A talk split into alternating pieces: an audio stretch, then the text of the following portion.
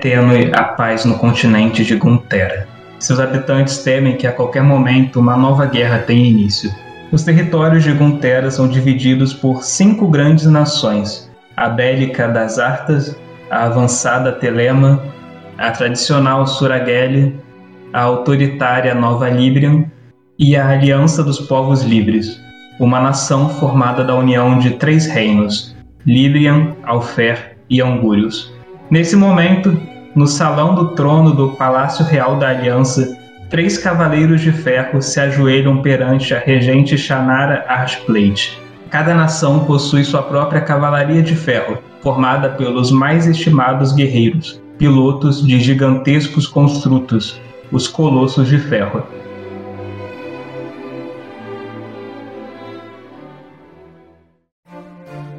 O primeiro dos Cavaleiros Ajoelhados é um libriano com uma aparência típica humana. Seguindo aquela linha de apresentações concisas, meu nome é Rora, eu sou um bucaneiro, que nada mais é do que um esgrimista, venho de uma família da alta aristocracia do reino e eu só estou trabalhando aqui porque na verdade eles não queriam que eu ficasse encostado só usando o dinheiro da família, então eles me colocaram para trabalhar aqui para formar o meu caráter para um dia eu merecer usar todo o dinheiro que jorra dos cofres da minha família. Ao seu lado há um outro libriano também. Então, me chamo de Giri Frodo, o Cavaleiro do Campo desde pequeno lá, lá no campo eu me destacava na esgrima, na, na corrida, em tudo. O reino me visualizou e começou a me treinar. E me destacando e tal, eu me tornei o cavaleiro, um dos cavaleiros de ferro. Minha aparência é humano normal, sou um pouco alto, 1,75m por aí. E por fim, a terceira figura é um alferiano. Ele possui uma, uma aparência também semelhante à dos librianos,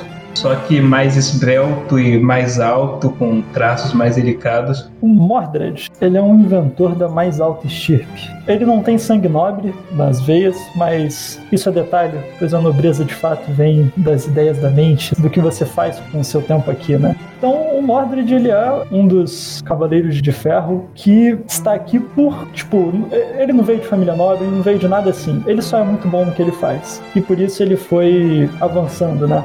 Ele tem cabelos loiros, meio ondulados, que vão até o pescoço quase, e ele se veste sempre muito bem, carregando sempre as tralhas das invenções dele. Ele está aqui para continuar sendo patrocinado continuar podendo fazer suas invenções e contar com o apoio do reino. Nesse momento, os três, como estão em casa, né, eles não usam suas armaduras nesse momento. Os três estão com o uniforme da Cavalaria de Ferro que é um uniforme branco semelhante a um sobretudo, com um emblema da cavalaria no peito, carregando suas armas nas costas ou na cintura. O Roran carrega um sabre, um florete Girifrodo, uma katana, uma arma exótica que praticamente não se vê por essa região, vindo de outras partes do mundo. E Mordred, qual arma que você carrega? Eu carrego uma arma deveras esquisita na minha cintura. Parece com uma besta, mas ela não tem o arco. Ela é uma pistola. E diante de vocês, sentada no trono, está a regente Shannara, uma jovem de pele escura e cabelos negros ondulados. Ela usa um vestido, algumas joias e uma coroa prateada. E apesar de ser jovem, tem uma imponência. Ela se dirige a vocês. Levantem-se, meus cavaleiros. Eu tenho um importante assunto a tratar com vocês.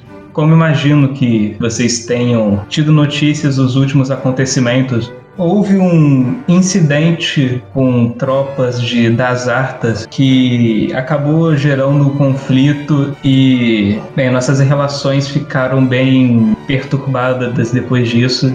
E como vocês sabem que das Artas é uma nação bélica e que deseja conquistar as demais, qualquer desculpa é o suficiente para que eles comecem uma nova guerra. Tudo, é claro, não passou de um mal entendido que precisa ser esclarecido e por conta disso nós enviaremos um embaixador para das Artas para que possamos conversar, negociar e retomar nossas relações pacíficas. Esse embaixador partirá amanhã, uma pequena escolta de soldados, mas eu entrego a vocês três a missão de se juntarem a essa escolta com seus colossos de ferro e garantirem a segurança do embaixador. Alguma pergunta? A pergunta é exatamente qual foi o mal entendido. Cara, foi só um desentendimento, tipo, alguma tropa que ela passou para onde não devia e a outra atacou, mas não havia intenção de nenhuma intenção hostil nem nada, só que gerou um atrito e, e eles estão enviando o embaixador lá para tentar apaziguar as coisas embaixador é um cargo que é tipo, é muito importante? Qual é o nível hierárquico do embaixador? Cara, é um diplomata, né? O cara que é responsável por uma situação dessa de diplomacia. Ele é o cara que morre se as coisas derem errado. Nosso papel é não deixar ele morrer. Ele fala pela regente. Saber qual a, qual a chance de querer ele morto, entendeu? É isso que eu tô falando. Tipo, pô, sabe, num conflito desse seria. A chance é alta se os caras estão querendo guerra, né? Ele é um cara que se matarem é o suficiente para começar uma guerra? É. Vocês possuem mais alguma pergunta? Os nossos colossos, eles viram, tipo, um grande carro, um caminhão ou é andando mesmo? É colosso ou é transforma? Vocês irão pilotando eles. Mas pilotando, andando ou tem roda aí? Andando, ele não tem roda não. Vocês vão andando com eles. Como inventor, eu vou ouvir isso, eu vou fazer um. Francamente. Cara, não sabe nada do que. Porra, não sabe nem como fazer um negócio desse já quer botar uma rodinha no chão, eu acho que ia dar certo. Esses nobres me irritam. Eu não sou nobre não, cara. Eu sou um cara do campo. Eu tenho uma ascendência humilde. Mas tu é cavaleiro. É o, o cara do campo que subiu um pouco na. Entendeu socialmente, mobilidade social. Isso. Mas peraí, então quer dizer que qualquer peão pode virar isso aqui? Tipo, ter o cara que era um fazendeiro misturado com o cara da alta aristocracia, é isso mesmo? No final morre todo mundo junto? Olha só, a morte do, do filho da família real é a mesma coisa que se morreu fazendeiro nessa sociedade? Tem um motivo pra isso, cara. Pra você se tornar um cavaleiro de ferro e tal, você tem que passar por um treinamento, tem uma prova pra ser selecionado. A questão é que pra você fazer um único colosso de ferro, são gastos muitos recursos e por isso são poucos os colossos que existem. E os colossos de ferro eles possuem uma algo dentro deles que é chamada joia de sangue, que é o que dá gera energia para eles funcionarem e o piloto uma vez que ele se liga a essa joia é ele para sempre com esse colosso. Então eles precisam ter certeza de que os melhores guerreiros são quem vão pilotar esses colossos, já que eles estão tipo todos esses recursos estão sendo colocados na mão de um piloto para ser o melhor ali. Então eles não podem meio que se dar o luxo de ser uma coisa elitista que só os nobres vão ser. Porque se um camponês é melhor que o nobre nisso, eles querem ter ele pilotando o colosso de ferro para não desperdiçar na mão de uma. Querendo dizer que o cara que passou a vida inteira na enxada, ele é tão bom na espada quanto o cara que nasceu treinando espada. É isso. Não, pô, você tem um teste pra pra isso, né? Você- é como se fosse um curso. Você passa um tempo treinando, no final você faz o teste. O mais brabo vira. Isso. Brincava muito de guerrinha de arado quando era criança e tal. Bem, se vocês não têm mais perguntas, estão dispensados. Não tinha, depois dessa, meu amigo. Acabou qualquer tipo de dúvida. O robôs tem coração? Esse negócio que você tá falando é tipo um coração? Tem a joia de sangue, né? Que é o motor deles, como se fosse. É uma grande joia que tem uma magia nela. E meio que a magia gera a energia que faz esses construtos funcionarem. Clássico. Ok. Os três cavaleiros então se retiram do salão e vocês terão que partir na- ao amanhecer do dia seguinte. Vocês estão nesse momento no meio da tarde, então vocês têm ainda um final de tarde, uma noite para fazerem o que quiserem. Vocês estão na capital da Aliança das Nações Livres. Como que cada um de vocês vai querer passar o resto desse dia? Só quero dormir, na real. Tô de boaça. Eu vou, vou pro bar beber, depois eu vou dormir. Eu só vou arrumar minhas coisas e descansar também. Eu vou aproveitar o tempo pra trabalhar em alguma ação. Os três cavaleiros passam o resto do dia, então, cada um nos seus afazeres. Ao final da noite, todos se recolhem e descansam, aguardando pela missão que terá início no dia seguinte.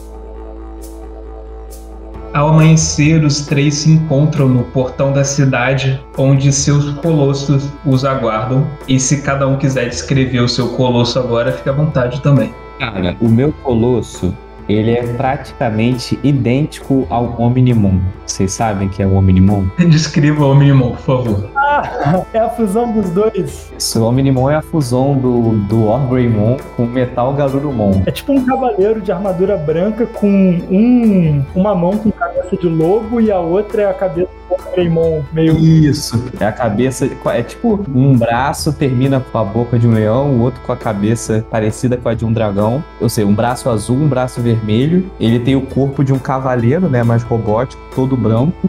E assim, pra quem estiver escutando, é só jogar no Google Omnimon. Ah, é. E da boca do dragão sai, mas pode sair uma espada. E ele tem uma capa. O bicho é muito bravo. No caso, assim, a espada. Você pediu pra eu descrever, você não vai me podar. Você não vai me podar, que vai dar Calma, calma, calma, calma. No caso, a espada ela não fica presa no. Tipo, ela não fica clopada ao colosso. É uma espada enorme, uma espada grande, fica por fora, só que pode dizer que meio que a sua mão fica dentro dessa cabeça de dragão. Então quando você segura, parece que a espada tá saindo de dentro dela. Ah, pode ser. Vou te dar essa licença poética. Então, o meu colosso é como se fosse um samurai gigante. Ele é todo preto e tem detalhes em vermelho no peito. E ele tem uma katana na mão. E ele segura com as duas. Por que ele parece um samurai? Acho que tem aquela. É tipo aquela armadura de samurai, né? Sim. E ele tem aquela cara também? Aquela máscara? Não, não vai ficar ridículo. É normalzão. Pô, o mais legal é a máscara, porra. Eu cheguei até a pensar naquele chapéu, chapéu de camponês. Irado. Pô, esse chapéu de camponês tem tudo a ver com você, cara. Eu vou ficar com o chapéu de camponês.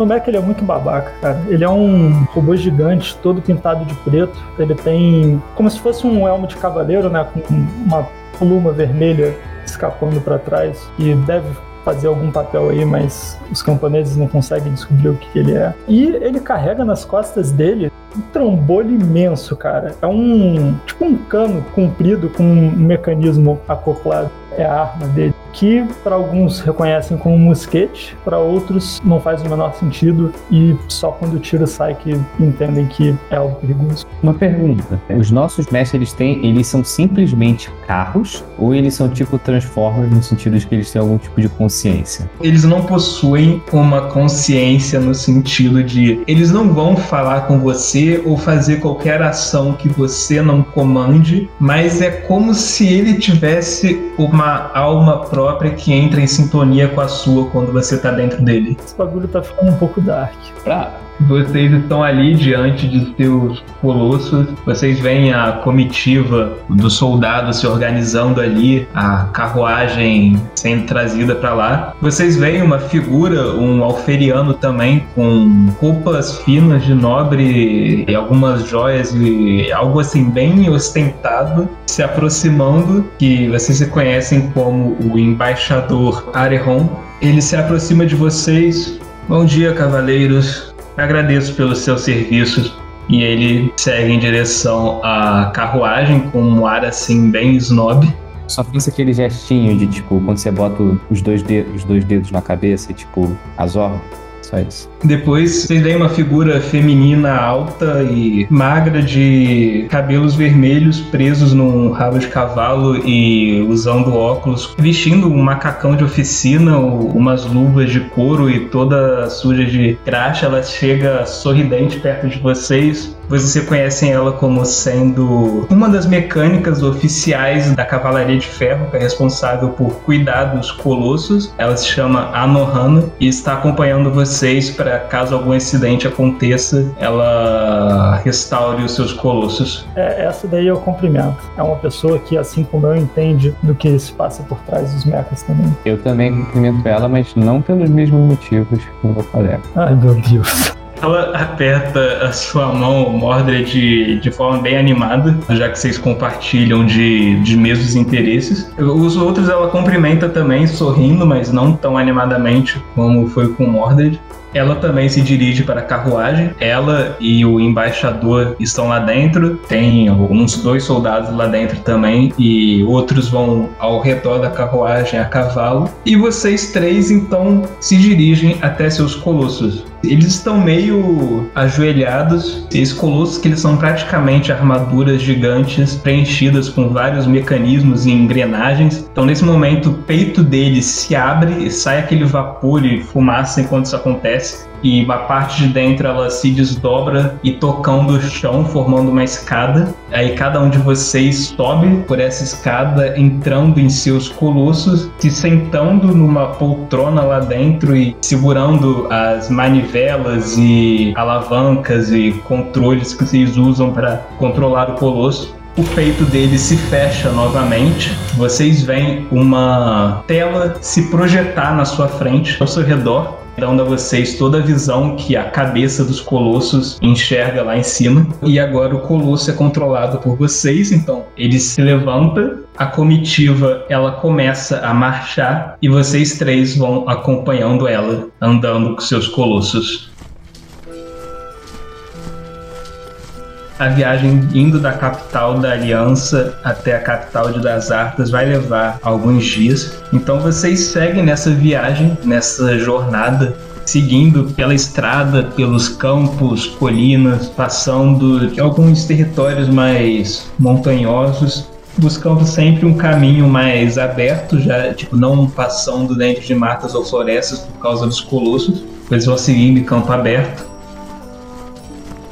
Vocês seguem por vários dias, parando em vários momentos para descansar e comer e tal. Vocês têm esses momentos ao redor da fogueira, conversando entre vocês, com soldados, com a mecânica. O embaixador que o tempo todo se mantém distante, tentando se passar de superior. E vocês vão seguindo nessa jornada. Já se passaram uns quatro dias desde que vocês deixaram a capital. Vocês estão andando na estrada, em meio ao campo. É possível ver montanhas aos longes. Os três cavaleiros estão em seus colossos acompanhando a comitiva. Agora os três façam teste de percepção. Eu vou usar engenhosidade para gastar 2 PM e rolar com meu modificador de. acrescentar meu modificador de inteligência no teste. Tá bem. Horan, ele tá meio distraído, então ele nem percebe nada a princípio. Só que Mordred e Giri Frodo, vocês veem ao longe, vindo lá da região das montanhas, uma sombra surgindo e correndo na direção de vocês. Você tem tempo de avisar os outros e, o, e eventualmente o Horan também percebe e enxerga isso, apesar da reação dele ser mais lento, os outros soldados também. Mas vocês veem claramente uma figura humanoide bem grande correndo na direção de vocês. Eu vou. A gente usa comunicadores ou alguma parada assim, ou isso é. Pode ter um. Dentro do colosso, pode ter uma comunicação entre os colossos. Eu vou mandar pro resto do pessoal. Qual é, galera? Tá chegando aí primeiro oponente. Provavelmente é uma boa a gente não deixar ele chegar no embaixador.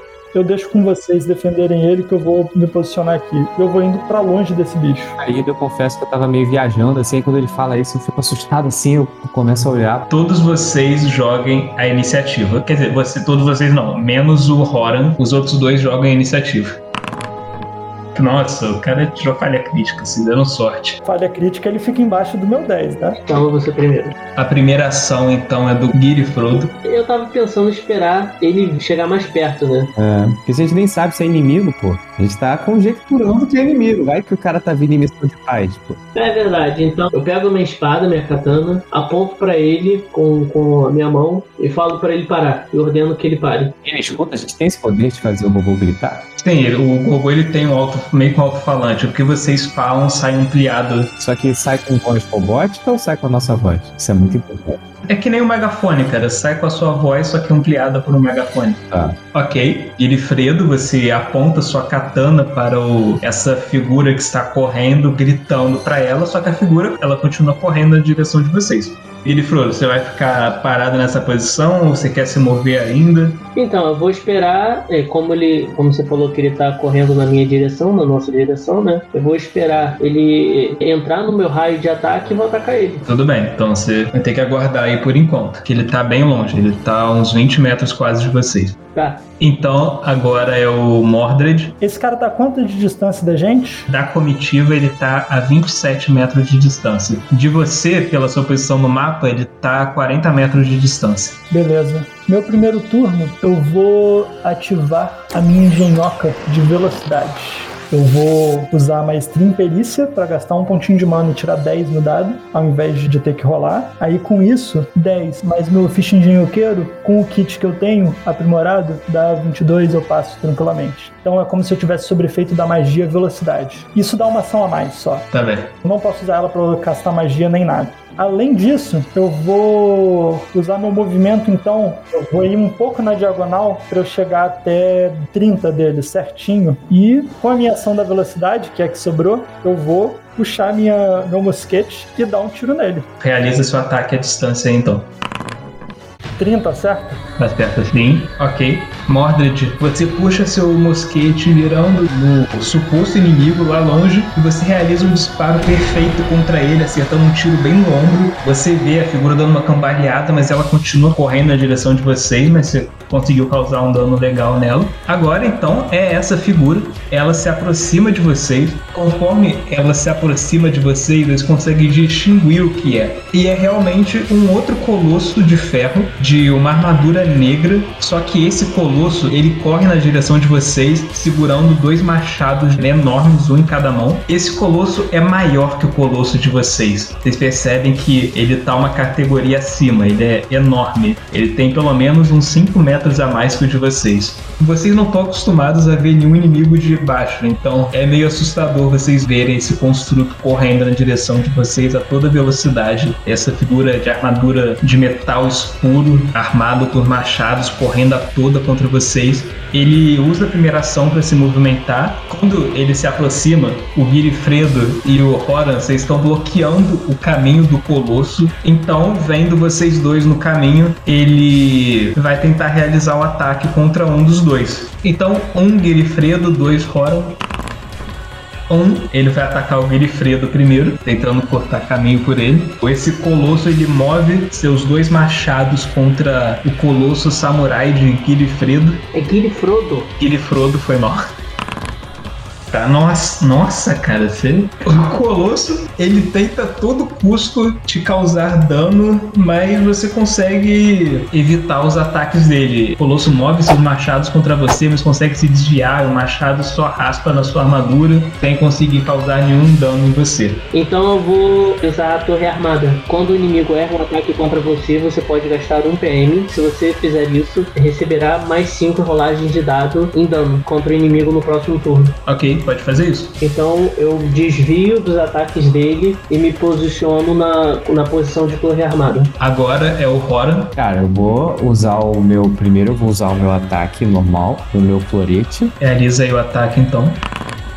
E você consegue acertar o inimigo com seu florete. Eu não acabei ainda, porque a minha habilidade especial, não esqueça que eu sou o Omnimon. Eu tenho uma lâmina acoplada. Da mão do lobo, do lobo não, na mão do, do dragão, sai uma lâmina que estava ali acoplada, escondida, e eu uso ela para usar como um segundo ataque. Eu gasto um PM para fazer um ataque extra corpo a corpo com essa lâmina, que é a mesma coisa, dando um D8. Faz o ataque primeiro. Você consegue acertar também, não pode colar o dano. Nossa, ok, né? Esse aí falhou miseravelmente. É, Cora, você move seu sabre com maestria contra o Colosso de Ferro, conseguindo penetrar na lataria. Depois de você puxar a sua espada, você brota essa lâmina do seu braço de lobo, qual você vai tentar acertar o Colosso e você consegue arranhar a lataria dele. Apesar de não ser um corte profundo, deixou seu inimigo marcado. E agora é Girifrodo. Então, primeiro, eu já tô na posição de torre armada. Eu vou gastar 2 PM também para entrar em duelo, que isso me dá mais um em testes de ataque. Tudo bem. E eu também vou usar um ataque poderoso nele, que me dá mais 5 no dano. Mas reduz em menos 2 seu ataque. Isso, mas como eu tenho foco em arma da katana, que me dá mais 2, é meio que vai anular os dois. Só nisso vai ficar mais um positivo no ataque e mais 10 de dano. Por eu ter desviado, ficado em torre armada e fazer um ataque forte. Tudo bem, então rola aí seu ataque. Dessa vez você errou seu ataque. Ai. Eu vou usar o sorte, o sortudo, e vou gastar mais 3 PM pra rolar de novo. Tudo bem, pode fazer isso. Ok, dessa vez você consegue acertar. E de Frodo, você move a sua katana para um momento que você, na hora, você dá um tropeço que você acha que você vai errar, mas como você é uma pessoa muito sortuda, você consegue acertar em cheio o inimigo, apesar disso. E a sua katana cai de forma devastadora sobre o colosso inimigo, abrindo um talho, um rasgo na armadura, na lataria dele. Nesse momento do combate, vocês dois que estão diante dessa criatura, desse colosso de ferro enorme que está sendo destruído pelos seus golpes, vocês reparam que no ombro esquerdo dele, em meio ao metal escuro, tem um emblema em vermelho com uma cabeça de um touro em um círculo vermelho que vocês se conhecem como a bandeira de das Artas. Esperava que você ia falar que é a bandeira dos taurinos. Guilherme, se você quiser, você pode se mover ainda. Vou ficar no mesmo lugar. Então, Mordred, é você. Meu turno, mestre, eu vou gastar mais um PM para fazer maestria em perícia. A minha ação padrão normal eu vou usar para ativar uma engenhoca de concentração de combate, aprimorada para ficar pela cena. E com a minha ação de movimento eu recarrego no skate. E com a minha ação padrão da velocidade eu vou dar um tiro nele. Só que agora eu tô com concentração de combate, então eu rolo dois dados e pego o melhor. Ok, realiza seu ataque.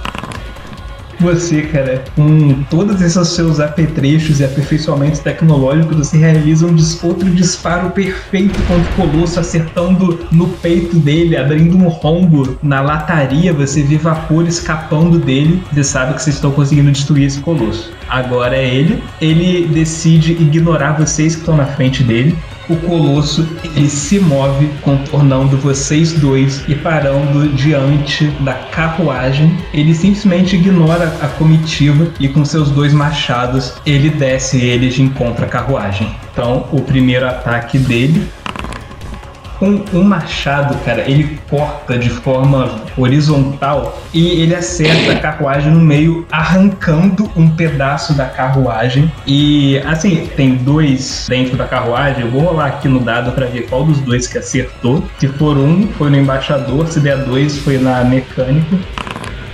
Um, ele mexe o seu machado. Vocês veem que nisso que ele arrancou o pedaço da carruagem, a mecânica ela conseguiu ficar encolhida ali num canto e não sofrer nada, mas o embaixador, por um lado, ele é acertado na hora pela parede da carruagem que voou e pelo impacto do machado. Ele cai ali no chão, sangrando e ferido. O amigo ainda tá de pé? Sim, sim, tá de pé. Só que esse colosso ele ataca com dois machados, né? Oh boy. O embaixador ele cai na carruagem sangrando e gemendo de dor. Então Colosso ele levanta seu segundo machado e desce de encontro ao embaixador. Por pouco, o embaixador é atingido em cheio por esse golpe de machado. Peraí, como é que o cara ele é atingido em cheio por um machado? Se você é atingido em cheio por um machado, você parte do meio, a menos que você seja um robô, você tem um tipo de armadura. Não dá ideia não, porra. Esse cara é a nossa missão.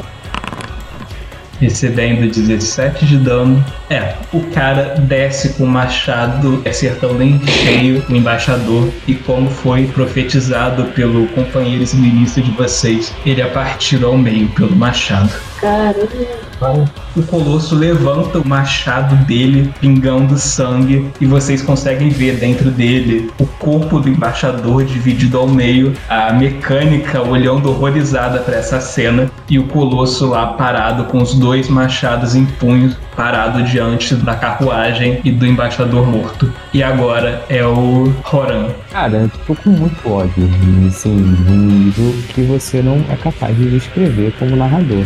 Cara, eu vou com as duas lâminas pra cima dele, mas tô muito puto. Horan corre para cima do cavaleiro, do assassino de seu protegido, tentando acertá-lo com seu sabre. Pode fazer o ataque. Eu só errei o segundo, mas o primeiro eu acertei. Você consegue mais uma vez acertar o colosso com seu sabre, arrancando metal de sua lataria. Se bem que ele tá ficando bem danificado já. Você tenta acertá-lo com sua segunda lâmina, mas dessa vez ele consegue esquivar dela. E agora é o Guilherme Frodo. Agora eu vou fazer um ataque normal com minha katana também. Pode fazer o ataque aí então.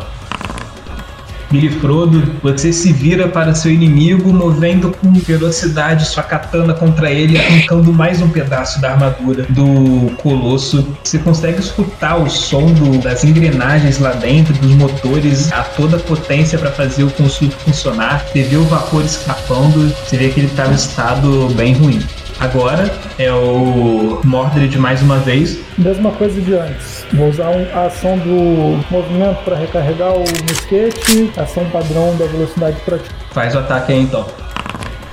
Aí, 25 acerta? Sim. Mordred, você mais uma vez você mira no colosso, contando com as suas seus aparatos tecnológicos, realizando outro disparo perfeito contra o colosso. Dessa vez seu tiro vai bem na cabeça dele, perfurando a cabeça robótica do construto e arrancando ela fora com impacto. Você vê o colosso ele se descontrolando todo e cambaleando, então ele desaba no chão, largando seus machados. E calma aí que o maluco agora tem que fazer um teste aqui pra ver se quem quer que seja pilotando ele consegue sobreviver. O colosso ele desaba no chão e vocês veem aquele colosso desabado completamente no chão. Agora então é o quem quer que esteja dentro desse colosso vocês veem então o, o peito desse colosso se abrindo também e saindo muita fumaça de dentro dela. Vocês veem uma figura saindo de dentro dessa porta e meio a fumaça ela sai cambaleante pula para fora do colosso cambaleando. Vocês veem que ele veste uma loringa segmentada, uma armadura feita de vários anéis de prata e um saiote bem no estilo das armaduras romanas. E na hora que ele sai, ele você vê ele tossindo muito com a fumaça, ele joga o elmo para longe para tossir e vocês conseguem ver alguns chifres saindo da sua testa. Vê que é uma figura bem grande e forte. Ele olha por um momento para vocês, então ele sai correndo. Opa! Agora é o Horan, o Horan. Tá, eu vou tentar bloquear o caminho dele e pegar ele com a mão. Tudo bem. Então, o que, que eu tenho que fazer pra isso? Qual é a ação que eu tenho que fazer? Dá pra fazer uma investida. Ele se move o dobro do deslocamento dele e faz um ataque no final. Aí transforma esse ataque num agarrar ou alguma coisa assim. Faz isso aí então, cara. Roran, você corre a toda em seu construto, você consegue alcançar o, o fugitivo, você se joga no chão, esticando a sua mão, tentando agarrar ele, mas o cara é mais rápido, ele pula, evitando ser agarrado pela sua mão e ele continua correndo. Agora é o Guilherme Frodo. Então, vou fazer um teste de atletismo pra tentar alcançá-lo e meio que ficar na frente dele. Você pode tentar fazer que nem o Roran, fazer uma investida também pra chegar nele e tentar agarrar. Então tá bom, vou fazer a mesma coisa que o Roran fez. Tudo bem? Aí seria o quê? Faz um ataque normal contra ele. Nossa, o Ah! Cara, aquele Frodo também corre a toda velocidade, também pulando para agarrar o fugitivo, mas o fugitivo consegue escapar também das mãos do construto de Guilherme Frodo e continua correndo. E agora é você, Mordred. Sinto muito, galera, mas eu, minha política é um pouco diferente. Eu tô na onda de não pegar prisioneiro, não. Como eu tinha recarregado no turno passado, dessa vez eu posso fazer tiro, recarregar e tiro de novo. Vamos ver se eu preciso disso tudo. 29 acerta ele, Luiz? Deve acertar, né? Acerta sim. Esse safado tá em pé ainda. Tá, tá sim. Então recarregar e fazer isso de novo. 27, consegue acertar o segundo tiro também. Tá vivo ainda? Tá, tá sim. Uh! Você mira com o seu mosquete e você habilmente realiza um disparo, recarrega e realiza outro disparo. Os dois tiros acertam no fugitivo, um deles pegando no braço, o outro no ombro. Os tiros passam por ele, extraindo sangue e grito, mas o cara só continua correndo com raiva, tentando fugir de vocês. Vocês veem que o cara ele começa a correr na diagonal e ele só corre o máximo que ele pode, mas então outra coisa vai acontecer. Você que tem os olhos mais aguçados, né? Já que você conta com seu um ataque à distância, depois que você desse disparo, já tá preocupado em recarregar. Quando você percebe lá no horizonte, lá longe, lá das montanhas, um brilho ou alguma coisa brilhando, de repente vocês escutam um estouro, um disparo, e vocês que estavam próximos dessa figura que estava correndo, depois desse estouro, de repente você só vê a cabeça dele explodindo e seu corpo caindo no chão. Depois de um amolecer fácil, né? Sabia que era queima de arquivo, filhos da puta. Então, o silêncio impera sobre vocês após todo esse conflito. Mas essa queima de arquivo não foi 100% não. Eles deixaram ainda um mecha super valioso do nosso lado, com o emblema deles. É, Bem, nessa situação agora, vocês três estão em boa saúde, vocês se levantam, os dois estavam caídos e vocês veem o inimigo de vocês, o colosso dele destruído e ele morto próximo de vocês agora. Os soldados, eles estão lá, eles retiram os restos mortais do embaixador da carruagem, eles tentam acalmar lá a mecânica e tá um clima bem pesado aí agora. ele tá realmente morto. Sim, cara, Ele já foi pro além, menino. já. É sacanagem. Tô meio bolado que a gente vai voltar com que cara que a gente vai voltar? É, deu merda, né? A mi- missão falhou. A nossa missão era só essa. Era simples, era simples. A gente só tinha um objetivo, proteger o cara. Como é que a gente deixou esse maluco meio que flanquear a gente? Nós somos três, cara. A gente foi burro, devia ter um que tinha ficado com o robô só em cima da carruagem. Caraca. Meio bolado, cara. Não gosto quando a missão falha assim, porque, pô. O embaixador era. Você vê que o embaixador era uma cuzão, né? Ele tava Mano, esse pensando aí. cara sobreviveu a mais etapa que o embaixador sem o robô, cara. Como é que eles botam um embaixador num- numa missão dessas com tão pouca vida? Eu tô mais bolado é da gente ter sido feito de bobo por esses taurinos, confesso. A gente foi feito de otário, tá ligado? Ainda fizeram queima de arquivo na nossa cara. Tem como a gente investigar alguma coisa nesse no robô que tá destruído aí? Cara, o robô ele tem claramente o emblema de das artes, mas para isso não tem nada nele não. Ele tá em frangalhos, né? Não dá pra pegar a gema dele, não? Pra agora é nossa? É, assim, e- seria possível consertar o robô, né, e tal, mas Não, não é pra consertar o robô. É pegar o coração dele, pô. Não quero consertar essa merda. Realmente é possível. Agora que o piloto dele morreu, o Colosso realmente ele não tem mais esse vínculo. E assim, a gente nem precisou sujar as mãos, né? Porque meio que fizeram o trabalho sujo por nós. né? Se a gente voltar, a gente volta com esse colosso aí. A gente dá umas amarras nele. Falta com o coração, a gente tem que voltar com a prova de que a gente derrotou o cara, que na verdade o que aconteceu foi um acidente. Só uma coisa, só me refresca a memória. O incidente, o mal entendido, foi feito com os taurinos? Eles não são, o nome deles é Taurano. não, é Artanos, cara, não é Taurino.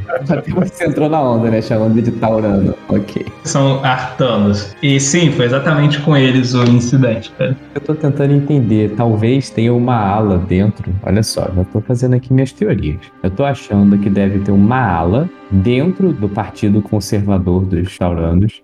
Mentira, não. Por que, que tem que ser conservador? Porque normalmente são eles que fazem essas coisas. Justo. É, eu tô achando que existe algum tipo de célula dentro do governo dos artanos que pode estar tentando conspirar para começar uma guerra. E eu acho que eles estão fazendo de tudo. O mal entendido pode ter sido por conta deles, porque veja bem, o robô que veio aqui tem a porra de um escudo de um touro gigante. Eles iam matar o cara, a gente ia ficar puto, ia voltar pra princesa e falar: olha só, declara guerra. Eles deliberadamente mataram o embaixador. Mas eu acho que isso não é algo que o governo queira. Pra mim, tem alguém querendo que a gente brigue lá dentro. Então, minha ideia. Mestre, tem como dar uma vasculhada pelo robô pra perceber se ele realmente era um robô artano ou se era só, tipo, os caras tentando incriminar? Tudo bem, cara, pode fazer o teste então de ofício, só que não vai ser um teste fácil. É aquele procedendo peronomútil. Eu vou, eu vou fazer o seguinte, na verdade, eu vou colocar duas dificuldades. Se você atingir até um determinado valor, você consegue uma informação. Se você atingir um valor um pouco maior, você consegue uma informação a mais. Ok. Aí foi legal. Aí o mestre tá mostrando que ok. Seguinte, então. Eu vou usar engenhosidade pra rolar com meu bônus de inteligência e maestria em perícia pra tirar 10, como se fosse. E nisso tudo vira 25. Ok, você conseguiu a primeira descoberta possível, então. Assim, vocês todos, vocês relaxam após isso, vocês saem de seus colossos, vocês estão lá com os guardas se recuperando desse acontecimento. enquanto que tá o Mordred investigando os restos do colosso inimigo. E Mordred, pelo conhecimento que você tem da engenharia dos colossos de ferro, pelo que você já estudou, você tem uma noção de como seria um colosso de Das Artas e você sabe que esse colosso não foi feito em Das Artas. Você não sabe dizer de onde ele veio, mas você sabe que ele não seria o que você esperava de um colosso de Das Artas. Ok. Enquanto todo mundo estiver aí se preparando para partir, ficando meio puto, vocês ouvem um, xingamento vindo de dentro do, do colosso. Eu saio de lá de fora, assim, de lá de dentro. Puta, ele bateu com a cabeça ali dentro de novo.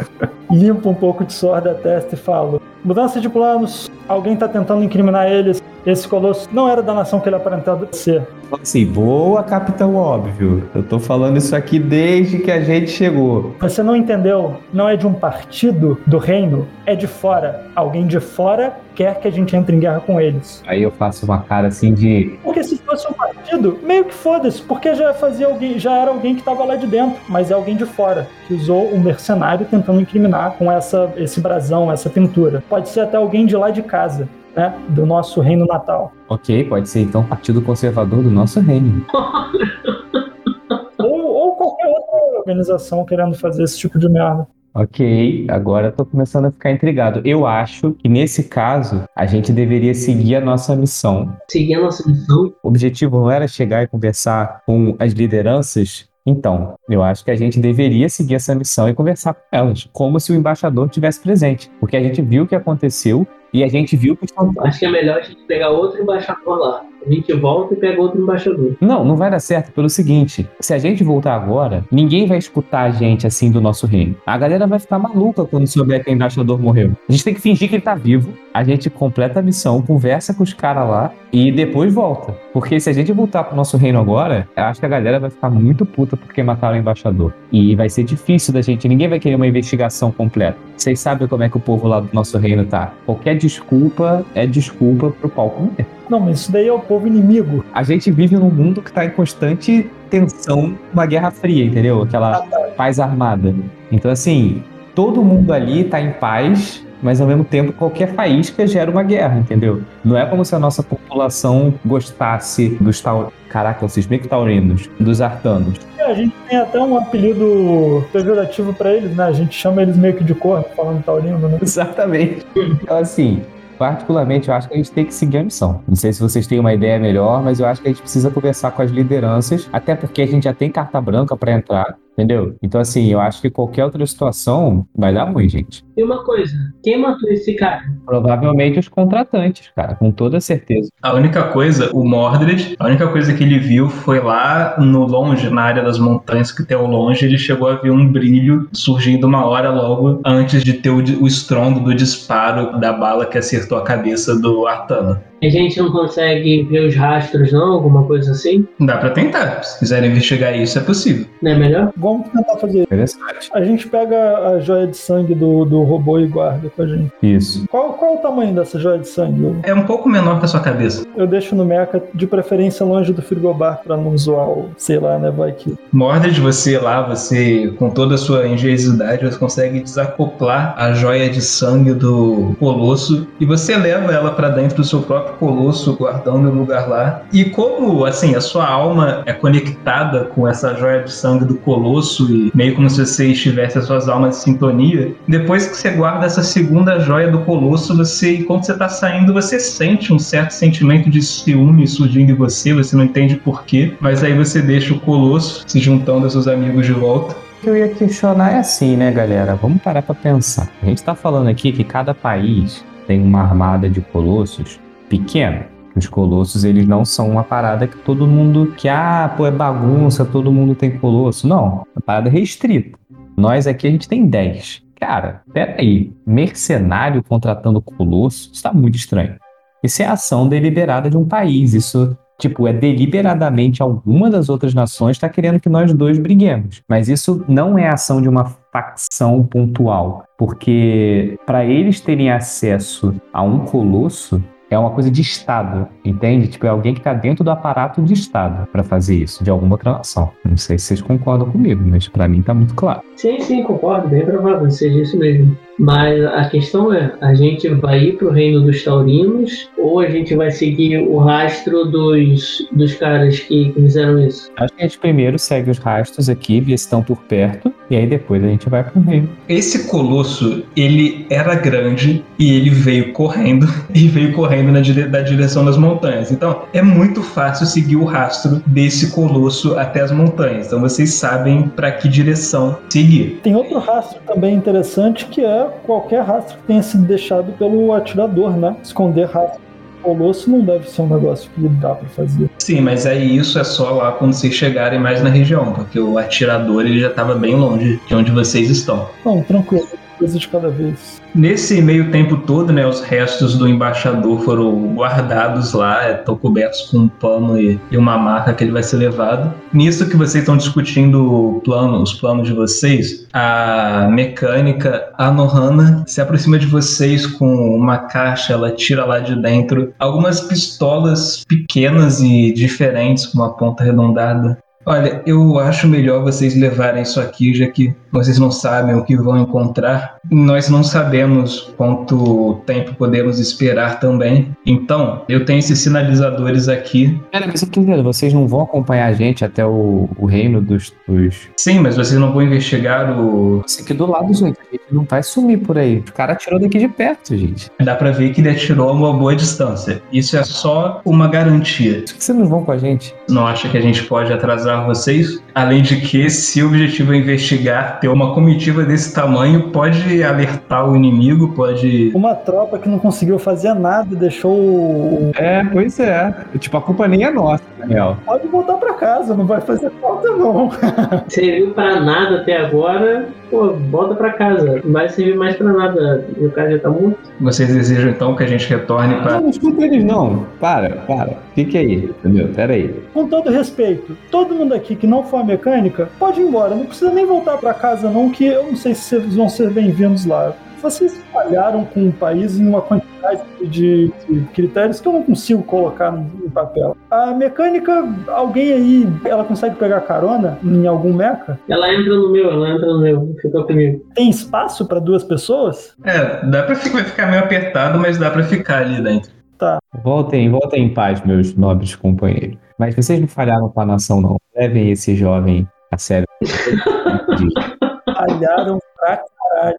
Vocês lutaram com honra, vocês só são fracos. Vocês não têm um robô gigante do lado de vocês. Vocês ordenam então aos soldados que retornem para casa e eles partem então levando o cadáver né, do embaixador também de volta para casa. Não, gente, não, não, olha a merda. A gente tá querendo ir lá antes que os caras declarem guerra. Eles não podem levar cadáver nenhum, não, gente. Porra, se eles chegam lá com esse cadáver, imagina a merda. E não vai ter autoridade nenhuma pra tentar explicar o que aconteceu. A gente vai estar no meio do país falando com o líder do, dos taurinos lá e de repente vai ter míssil voando na nossa cabeça. Porque os caras só vão chegar e entregar um corpo. Ah, cadê os meca? Aí eles ficaram pra trás, foi todo mundo morto. Imagina.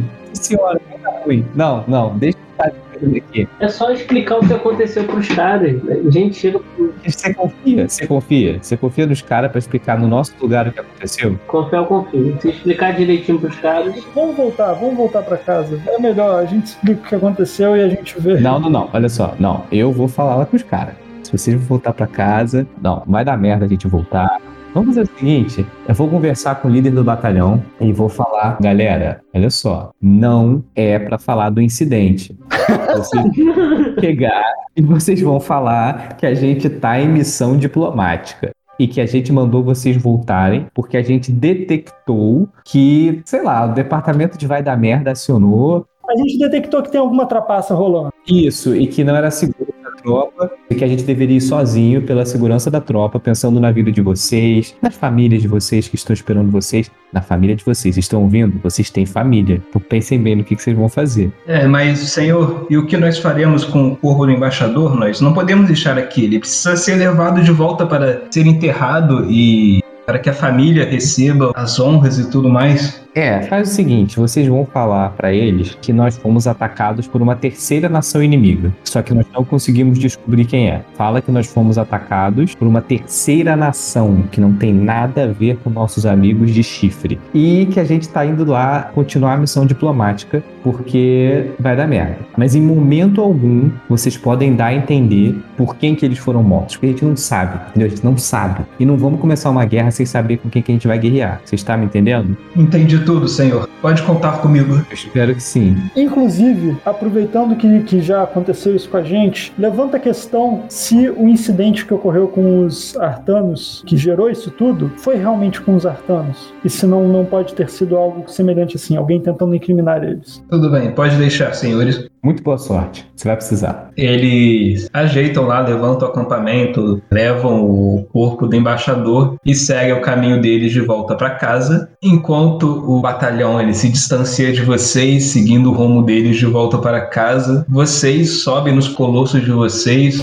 A Nohana, a mecânica telemuriana, entra também no colosso de Mordred mesmo. Pô, ela é toda amiguinha dele, né? Eu tento ser simpático com ela, mas ela não me dá muita bola. Por que ela vai querer entrar comigo? Eu aviso pra ela onde fica o frigobar, os negócios aí que tem, e eu falo pra tomar cuidado com a pedra esquisita que tá deixando o robô ciumento. Vocês todos entram em seus colossos. A Nohana entra no colosso de Mordred, ficando ali no espaço, se acomodando da melhor forma que pode. E vocês seguem viagem, seguindo os rastros deixados pelo colosso inimigo.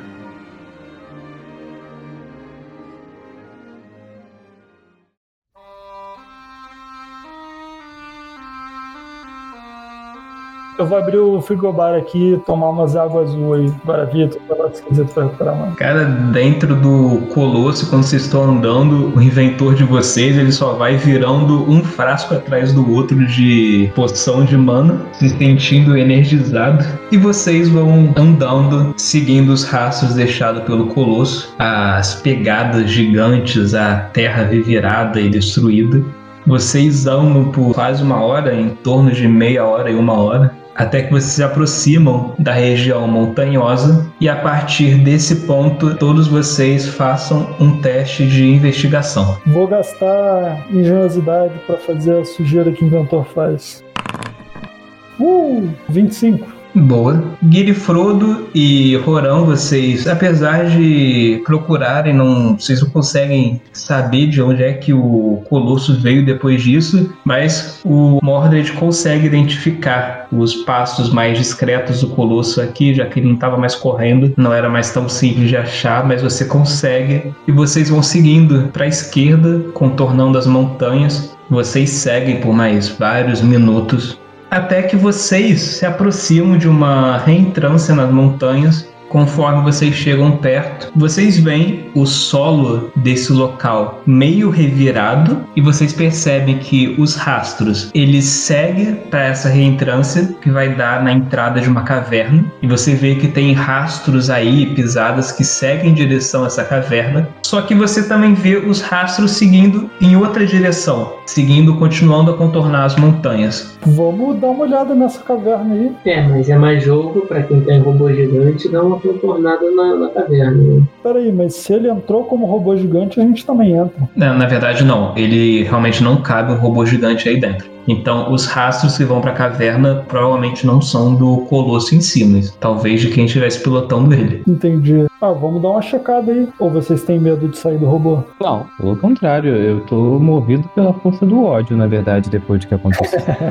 tô bolado e puto. A gente vai entrar na caverna então, deixar os robôs aí fora. Ah, Nohana, você acha que é melhor você ir com a gente ou você ficar dentro do colosso? Ah, talvez seja melhor eu ficar aqui, eu posso alertar, gritar por ajuda, alertar caso aviste alguma coisa. Não, olha só. Nas peças de teatro de terror, sempre quem fica pra trás morre. O... Mas calma, houve essa interpretação aqui. Se ela ficar pra trás dentro do meu robô, e acontecer algo com ela, aconteceu algo com o meu robô. Se acontecer algo com o meu robô, provavelmente aconteceu com o de vocês também. Se acontecer algo com os nossos robôs, a gente tá fudido de qualquer jeito, então não adianta, sabe? É, aí uma maneira interessante. Quer que então fique alguém fora da caverna? Ninguém pode matar ela nem levar ela de refém, tá dentro do meu mecha, porra. Ah, você vai deixar ele bem trancado. Como ele normalmente fica. É melhor a gente dar uma escondidinha nesses mechas, não? Ah, é super viável esconder esse. Não, relaxa, eu vou botar um arbusto na cabeça dele. Mas tudo bem, deixa ela protegida aí dentro. Eu confio no circuito de segurança do nosso colega. Vocês saem de seus mechas então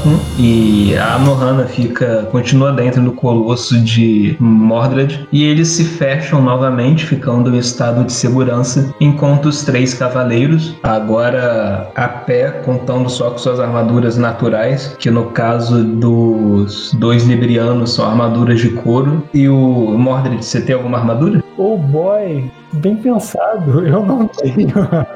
A minha armadura é o mecha. E Mordred só com seu uniforme de cavaleiro mesmo, mas todos armados, os três adentram a caverna. Vocês caminham um pouco até que vocês veem que lá dentro vai ficando muito escuro e não dá para enxergar nada sem uma fonte de luz. Eu tenho visão escura, não? É, no caso, o Alferiano, ele possui uma visão mais aguçada e consegue enxergar essa caverna como se fosse uma penumbra. Então, enquanto vocês andam, os dois librianos não conseguem enxergar um palmo à frente deles lá dentro. Isso é muita coisa de libriano, cara. Não enxergar um pau na sua frente, foda. Então, vocês podem confiar no companheiro de inventor de vocês para guiar vocês. Ou então vocês podem acender uma luz aí com vocês. O alferiano consegue enxergar o que tem à frente. Trouxe um lampião. É, trouxe o lampião pra nós. Só tem dois. Roran, ele pega seu lampião e acende ele, iluminando o caminho à frente. Então vocês seguem por essa caverna até que vocês chegam em uma área da caverna que ela é maior, mais aberta. E nesse lugar vocês conseguem enxergar rastros no chão e vocês veem os restos de uma fogueira no meio dela. Se vocês quiserem, vocês podem investigar mais a fundo esse local. Hum. Vou fazer, quer dizer, você que me diz, mas eu, minha ideia era usar investigação, né? Sim, todos vocês podem fazer um teste de investigação então. Vou fazer a mesma sujeira, mestre. Dois PM estão indo embora para usar mais cinco alunos do meu bônus. Ok. O Roran e o Guilherme estão lá olhando ao redor sem encontrar nada demais no local, parece só uma caverna para eles. Mas Mordred, já que ele tem uma visão mais aguçada que eles, né? Ele consegue ver nesse escuro de boa e sem precisar do lampião. Você investiga mais o local e você consegue ter, assim, o lugar ele tá vazio, só que você percebe por alguns rastros no lugar e posição de lugares que tem poeira acumulada em volta de áreas que estão completamente sem poeira e restos de comida coisas assim, você consegue ter uma noção de que havia um grupo de pessoas nessa caverna. Não dá para dizer assim quanto tempo eles estiveram lá, mas foi suficiente para eles comerem e dormirem lá. Então, há um grupo de pessoas, você não sabe quantos, mas é mais, é, tipo, vamos dizer que pelo menos três pessoas, talvez mais, tenham estado nessa caverna, vivendo aí de alguma forma, temporariamente pelo menos. E vasculhando pela caverna, você encontra um pequeno caderno caído em um canto da caverna. Opa, dá uma olhada nesse caderno aí. Será que tem alguma letra que eu reconheça, alguma linguagem de algum reino aí, talvez? Ou se é só um caderno normal escrito na linguagem comum? Você pega o caderno, ele tem uma capa de couro surrada, é, é pequeno, quase como se fosse uma agenda. Você folheia o papel. Eu tenho uma esperança muito forte. Duas, na real. A primeira é de que isso seja uma fanfic que o cara que, tava, que atacou a gente escreveu. Se não for isso, eu tenho esperança disso ajudar a gente na nossa missão de alguma forma. Você dá uma folhada no caderno, ele está escrito na linguagem comum, e você consegue ter uma noção de se tratar de um diário. Se quiser, você pode ler, só que você pode ler com calma, então depois de um tempo você pode ver se consegue descobrir alguma coisa dele. Ou se você quiser ler ele a fundo agora, vai gastar um, um tempo. Então você pode tentar fazer um teste aí só para meio que você dar uma folheada, tentando numa leitura rápida ver se pega alguma coisa de interessante. Ou então você espera para ler depois com calma, podendo descobrir todos os segredos desse caderno. Que teste seria para fazer esse rápido agora? Investigação? Investigação. A, a sujeira permanece. Vou rolar de novo. Tudo bem. 23, hoje eu tô fraco. Tudo bem. Assim, você dá uma passada rápida ali e você tem noção, tipo, que isso é um diário e, tipo, ele fala do dia a dia dele, parecia ser uma. Tem alguns meses que esse, os registros nesse diário começaram. Você vê menções a uma vida talvez mais humilde e também menções a, a treinamentos e, e algumas atividades que você não entende muito bem. Só que assim, no meio dessa leitura rápida, além desses detalhes, tem duas passagens que te chamam a atenção, que você dá uma parada ali no diário na hora e você lê essas duas, desses dois momentos que foram mais diferentes. Uma das páginas tem escrito a seguinte frase: Hoje eu pesquisei sobre a história dos titãs. Achei que seria importante saber, considerando tudo. É impressionante como isso não foi divulgado para a população em geral. Parece que eles querem manter seu povo na ignorância. E realmente é mais fácil controlar um povo ignorante. Mais uma prova de como nosso trabalho é importante. A segunda frase se encontra a seguinte: Rowan é o mais forte de nós, mas também é um bom amigo. Eu não queria que tivesse que ser ele a cumprir essa missão. Eu tenho medo de que o pior aconteça, mas ele está preparado para morrer. A missão é o que importa. E essa foi a última frase escrita no diário na última página. O dono do diário aparece o nome dele ali, né? Não, não tem nenhuma menção ao nome dele, não. Que isso, mano? O cara faz um diário e não bota o nome dele. Eu consegui preencher as lacunas. O nome desse cara é Eren, gente. Pode ficar tranquilo que eu já sei quem é. Vou guardar o diário, bola pra frente. Tem alguma coisa mais interessante aqui? Não, nessa caverna não tem mais nada, não. Então vamos voltar pro Mecha que eu tô me sentindo exposto. É, você vai contar isso que você descobriu pros outros? Por enquanto não. Vamos pro, voltar pro Mecha primeiro, depois a gente tem a nossa discussão. Tudo bem. Você está indo da caverna, tá tudo calmo no lado de fora, vocês entram de novo nos colossos de vocês, o céu já começa a ficar alaranjado conforme o fim da tarde se aproxima. Eu vou entregar o diário pra Anohan e falar entretenimento de qualidade. Eu, eu nunca ri tanto na minha vida. Pra ela ler e eu vou puxar o comunicador com o pessoal, agora que a gente já está em segurança, e falar: qual é, galera? Eu achei um diário meio preocupante ali dentro. Parece que os caras, eles são. Não tinha menção a reino nenhum no diário que eu achei de alguém que fazia parte do grupo que se reuniu ali. Porém, aparentemente eles estavam pesquisando sobre a origem dos colossos, né, dos robôs. Eles usaram o nome Titãs, não Colossos. Além disso, o diário era de alguém que falava de um tal de Rowan, que parecia ser quem a gente enfrentou, quem ia ter que fazer alguma parte da missão ou algo do tipo. Acho que foi o cara que a gente matou. Ninguém matou ninguém. Ele foi morto pelos próprios companheiros dele. Que seja. Eu desconfio que, se isso daí for um reino, talvez não seja os artanianos, mas eu acho que isso pode não ser um reino, pode ser uma organização. Uma organização rebelde. É, uma organização que não necessariamente é muito grande, mas provavelmente é muito bem fundada para ter acesso a, a, titãs. A gente reconhece ele por esse nome, ou Matt? Não, vocês não reconhecem o nome titãs, não. Puta que pariu. E pelo que você está relatando, é, parece ser uma, um grupo fundamentalista, porque eles parecem estar tá pesquisando a origem de alguma coisa, eles têm uma causa que eles estão lutando. Me parece ser um grupo que está usando talvez da violência ou de um método, mas com uma causa que vai além de simplesmente razões puramente de interesse político ou de uma nação pelo que eu estou entendendo. Bora continuar buscando o resto do caminho que essa galera fez. Vamos. A gente consegue seguir a trilha que dá a volta na montanha agora? Conseguem sim, mas façam todos então mais um teste de investigação. Sujeira. Ok. Vocês conseguem continuar seguindo os rastros pelas montanhas e o sol já está quase terminando de se pôr quando vocês terminam de contornar as montanhas, o rastro vai seguindo pelo campo até que vocês percebem que esses rastros adentram um pântano.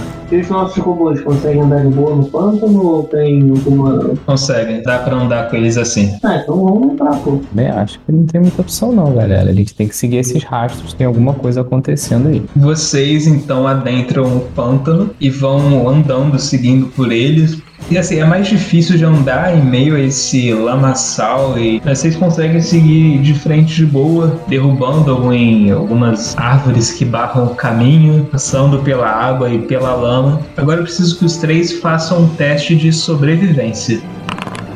Porra, agora sim. Caraca, vocês estão andando lá pelo pântano e tal. Aí quando o Roran ele vai pisar em falso, de repente você sente seus dois braços sendo segurados, um por cada um de seus companheiros, puxando vocês e apontando na mesma direção. Porque vocês reconhecem ali no, no meio da lama enterrado os rastros de uma criatura que vive por aí, que o companheiro de vocês quase chamou a atenção dela que é a centopeia dragão. Mas vocês conseguem evitar, vocês percebem pelo caminho mais indícios de áreas de onde elas podem estar escondidas e sair debaixo da lama e tal. Então, por pouco, o companheiro de vocês não faz com que vocês se deparem com uma delas, mas vocês conseguem então seguir em meio à lama, evitando esse perigo do pântano. É uma centopeia dragão.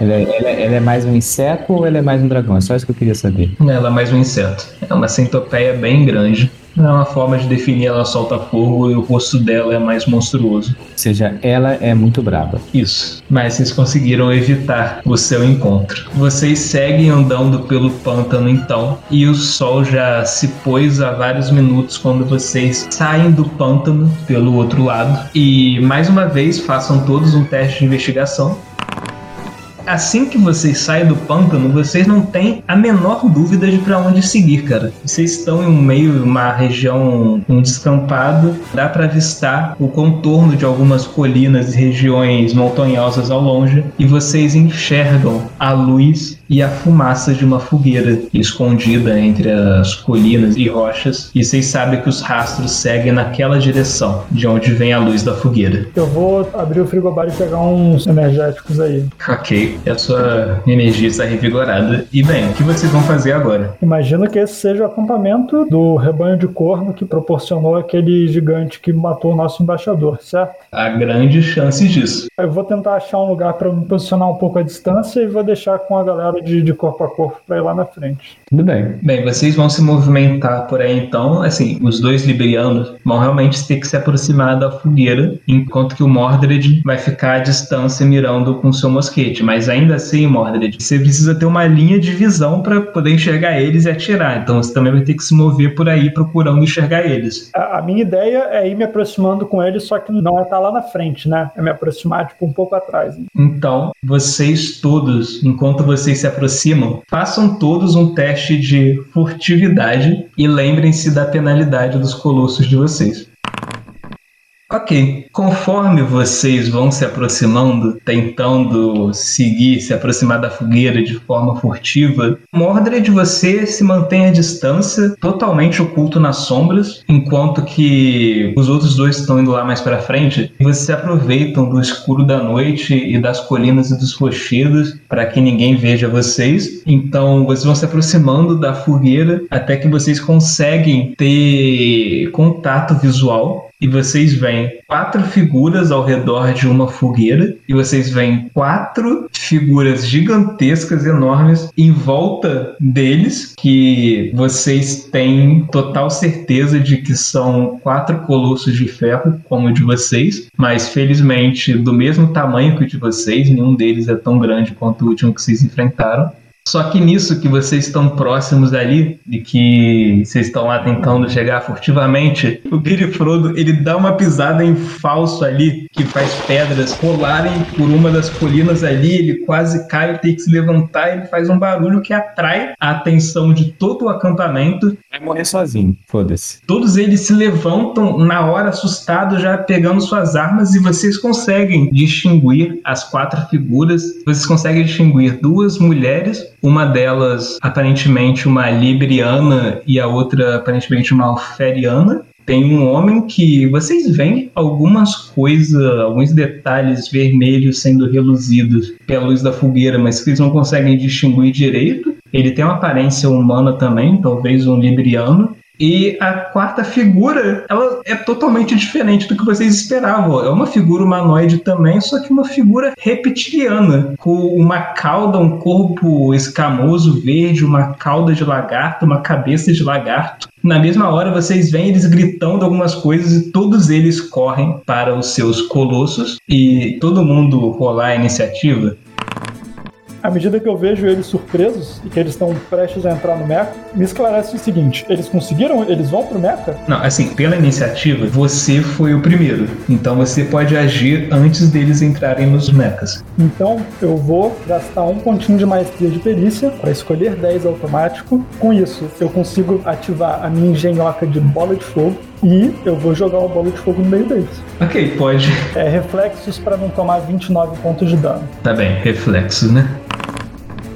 Cara, você arma essa sua engenhoca, esse canhão todo paramentado e você dispara ele no meio do acampamento, vai aquela bola de fogo iluminando a escuridão à sua frente, ela explode no meio do acampamento, bem na fogueira, e vai aquela explosão que, cara, todos eles estavam correndo, de repente eles são atingidos pela explosão e jogados para frente, você vê eles caindo no chão, se contorcendo de dor, eles levantam com dificuldade. E, cara, você vê que dois deles ficaram muito feridos com isso, mas ainda assim eles rastejam e correm de qualquer jeito para entrar no colosso. Os outros dois que também estão meio feridos, eles conseguem aguentar e seguem para dentro dos colossos também. E assim, você ainda tem uma ação de movimento, você usou tudo nessa ou Essa foi a minha ação, eu tô aqui distância deles. Cara, vo- você pode escolher na verdade. Tá, não sei que distância eu tava, mas eu vou usar o meu movimento para ficar a 30 metros dele, certinho. Ok, depois de dessa esse disparo, você se posiciona lá numa posição vantajosa para você conseguir atirar neles a 30 metros deles. E todos eles, mesmo com a dor, mesmo com todos os ferimentos, correm para subir e entrar, cada um em seu colosso. Conseguiram fazer isso, os colossos estavam perto deles, né? Sentavam, estavam em volta deles. Estavam dando da Fireball também? Verdade. Sim, eles também foram pegos pela Fireball, então também foi descontar o dano dos pilotos. Os colossos também foram atingidos pela explosão, também foram danificados pelo fogo, mas eles ainda estão inteiros. Você vê os quatro inimigos lá bem feridos, mas eles continuam andando ali usando todas as forças deles para chegar nos colossos. O primeiro deles, vocês veem essa figura humana, talvez um libriano também, só que ele tem algumas coisas vermelhas no corpo dele, algumas protuberâncias vermelhas, e ele é o primeiro deles a adentrar em seu colosso. Vocês veem ele subindo, correndo, o máximo de força que ele consegue devido às queimaduras no seu corpo. Ele sobe pela escada do colosso, adentrando seu peito. A escada se retrai, o peito se fecha e o colosso se ergue. Vocês veem esse colosso grande, né, cerca de 10 metros de altura, com um corpo metálico todo meio vinho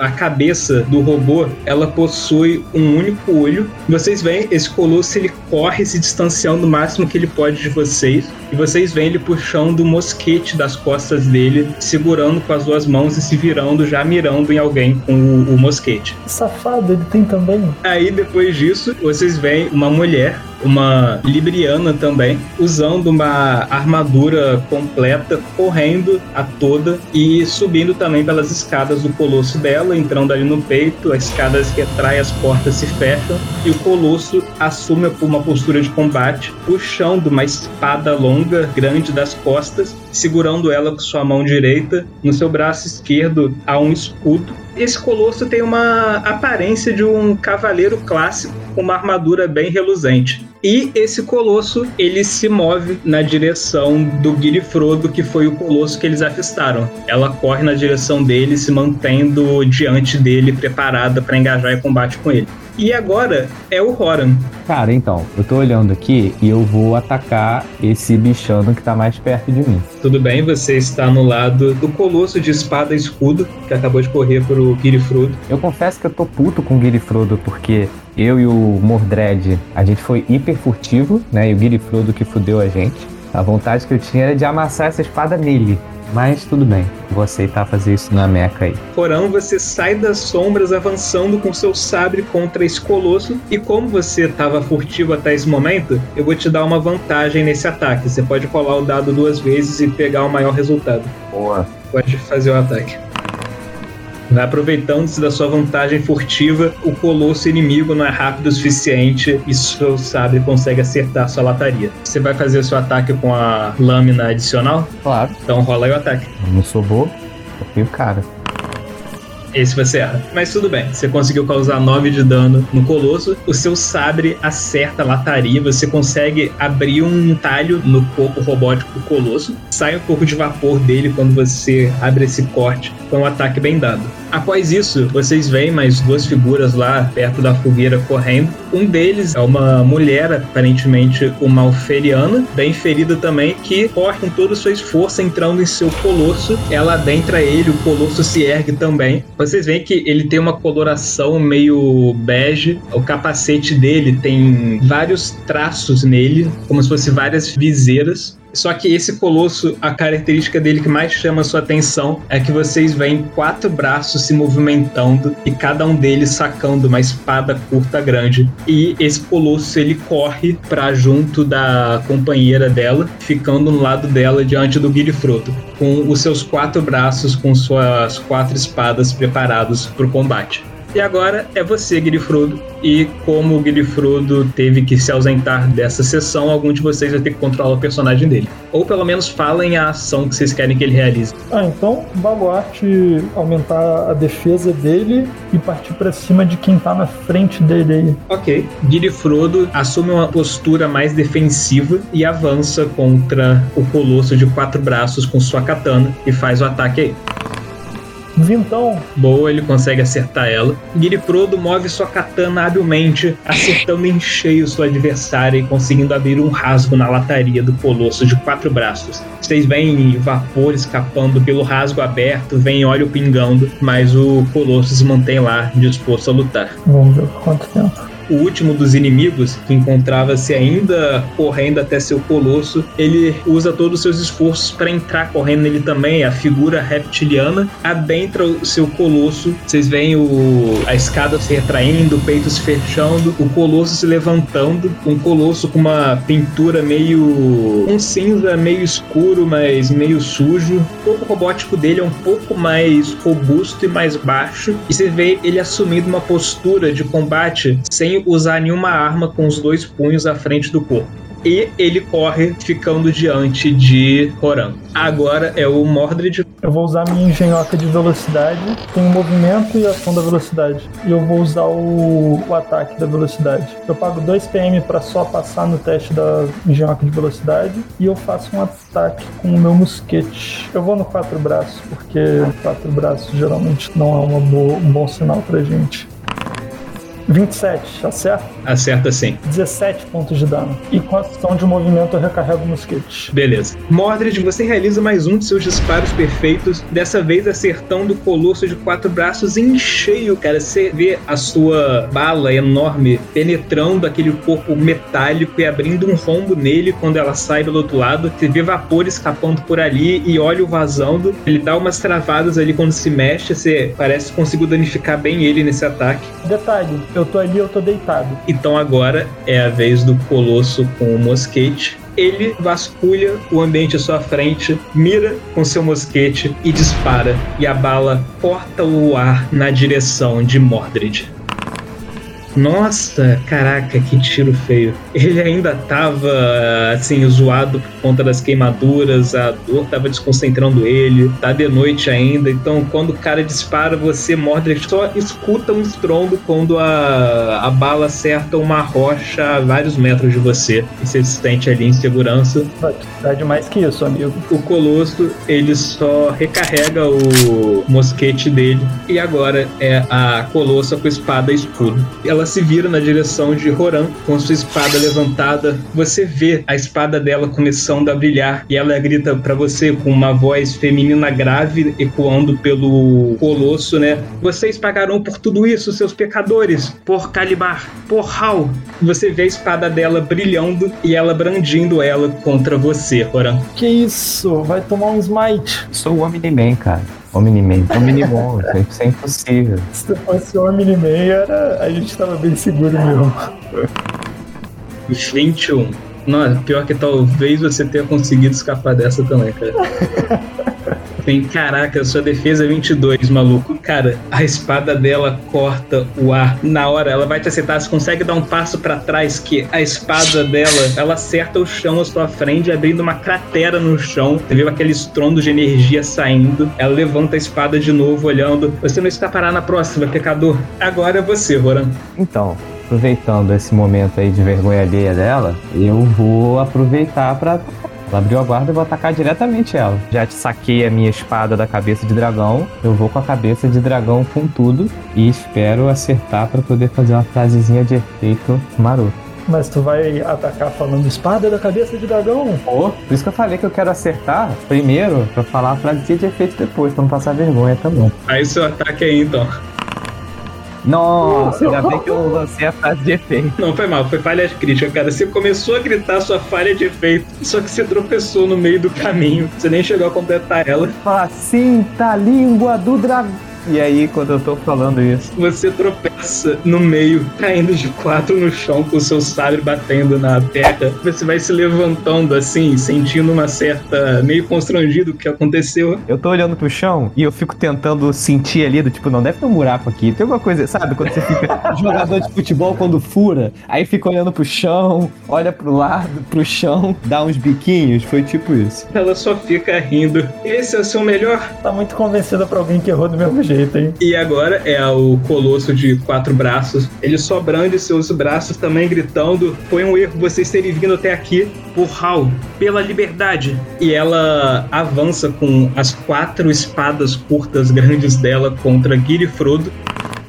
Acertou um. E na verdade eu acho que foi crítico nos dois. Quatro braços é foda, cara. Nosso amigo vai morrer. Cara, ela acertou todos os ataques contra Giri e Frodo. A defesa dele era 24, ela conseguiu tudo mais que isso. E dois críticos e dois ataques normais. A Alferiana, que tá pelotão desse colosso, ela move os quatro braços dela com tanta maestria que as espadas vão em pontos certeiros da, do colosso do Giri e Frodo, arrancando pedaços da sua armadura. Vocês veem o chapéu que simula um chapéu de palha dele, metade dele sendo partido quando um ataque acerta a cabeça dele. Vocês veem partes da armadura de samurai voando pra longe, muito vapor escapando dos ferimentos e olhos vazando. Ela conseguiu causar um dano legal no companheiro de vocês. Não teve nada de legal nisso aí, não, Luiz. Só que nesse momento vocês veem uma nova figura surgindo no horizonte, saindo das sombras e se juntando a vocês. Após esse momento desesperador, vocês veem uma luz de esperança surgir. Quando vocês reconhecem um novo colosso de ferro se aproximando de vocês.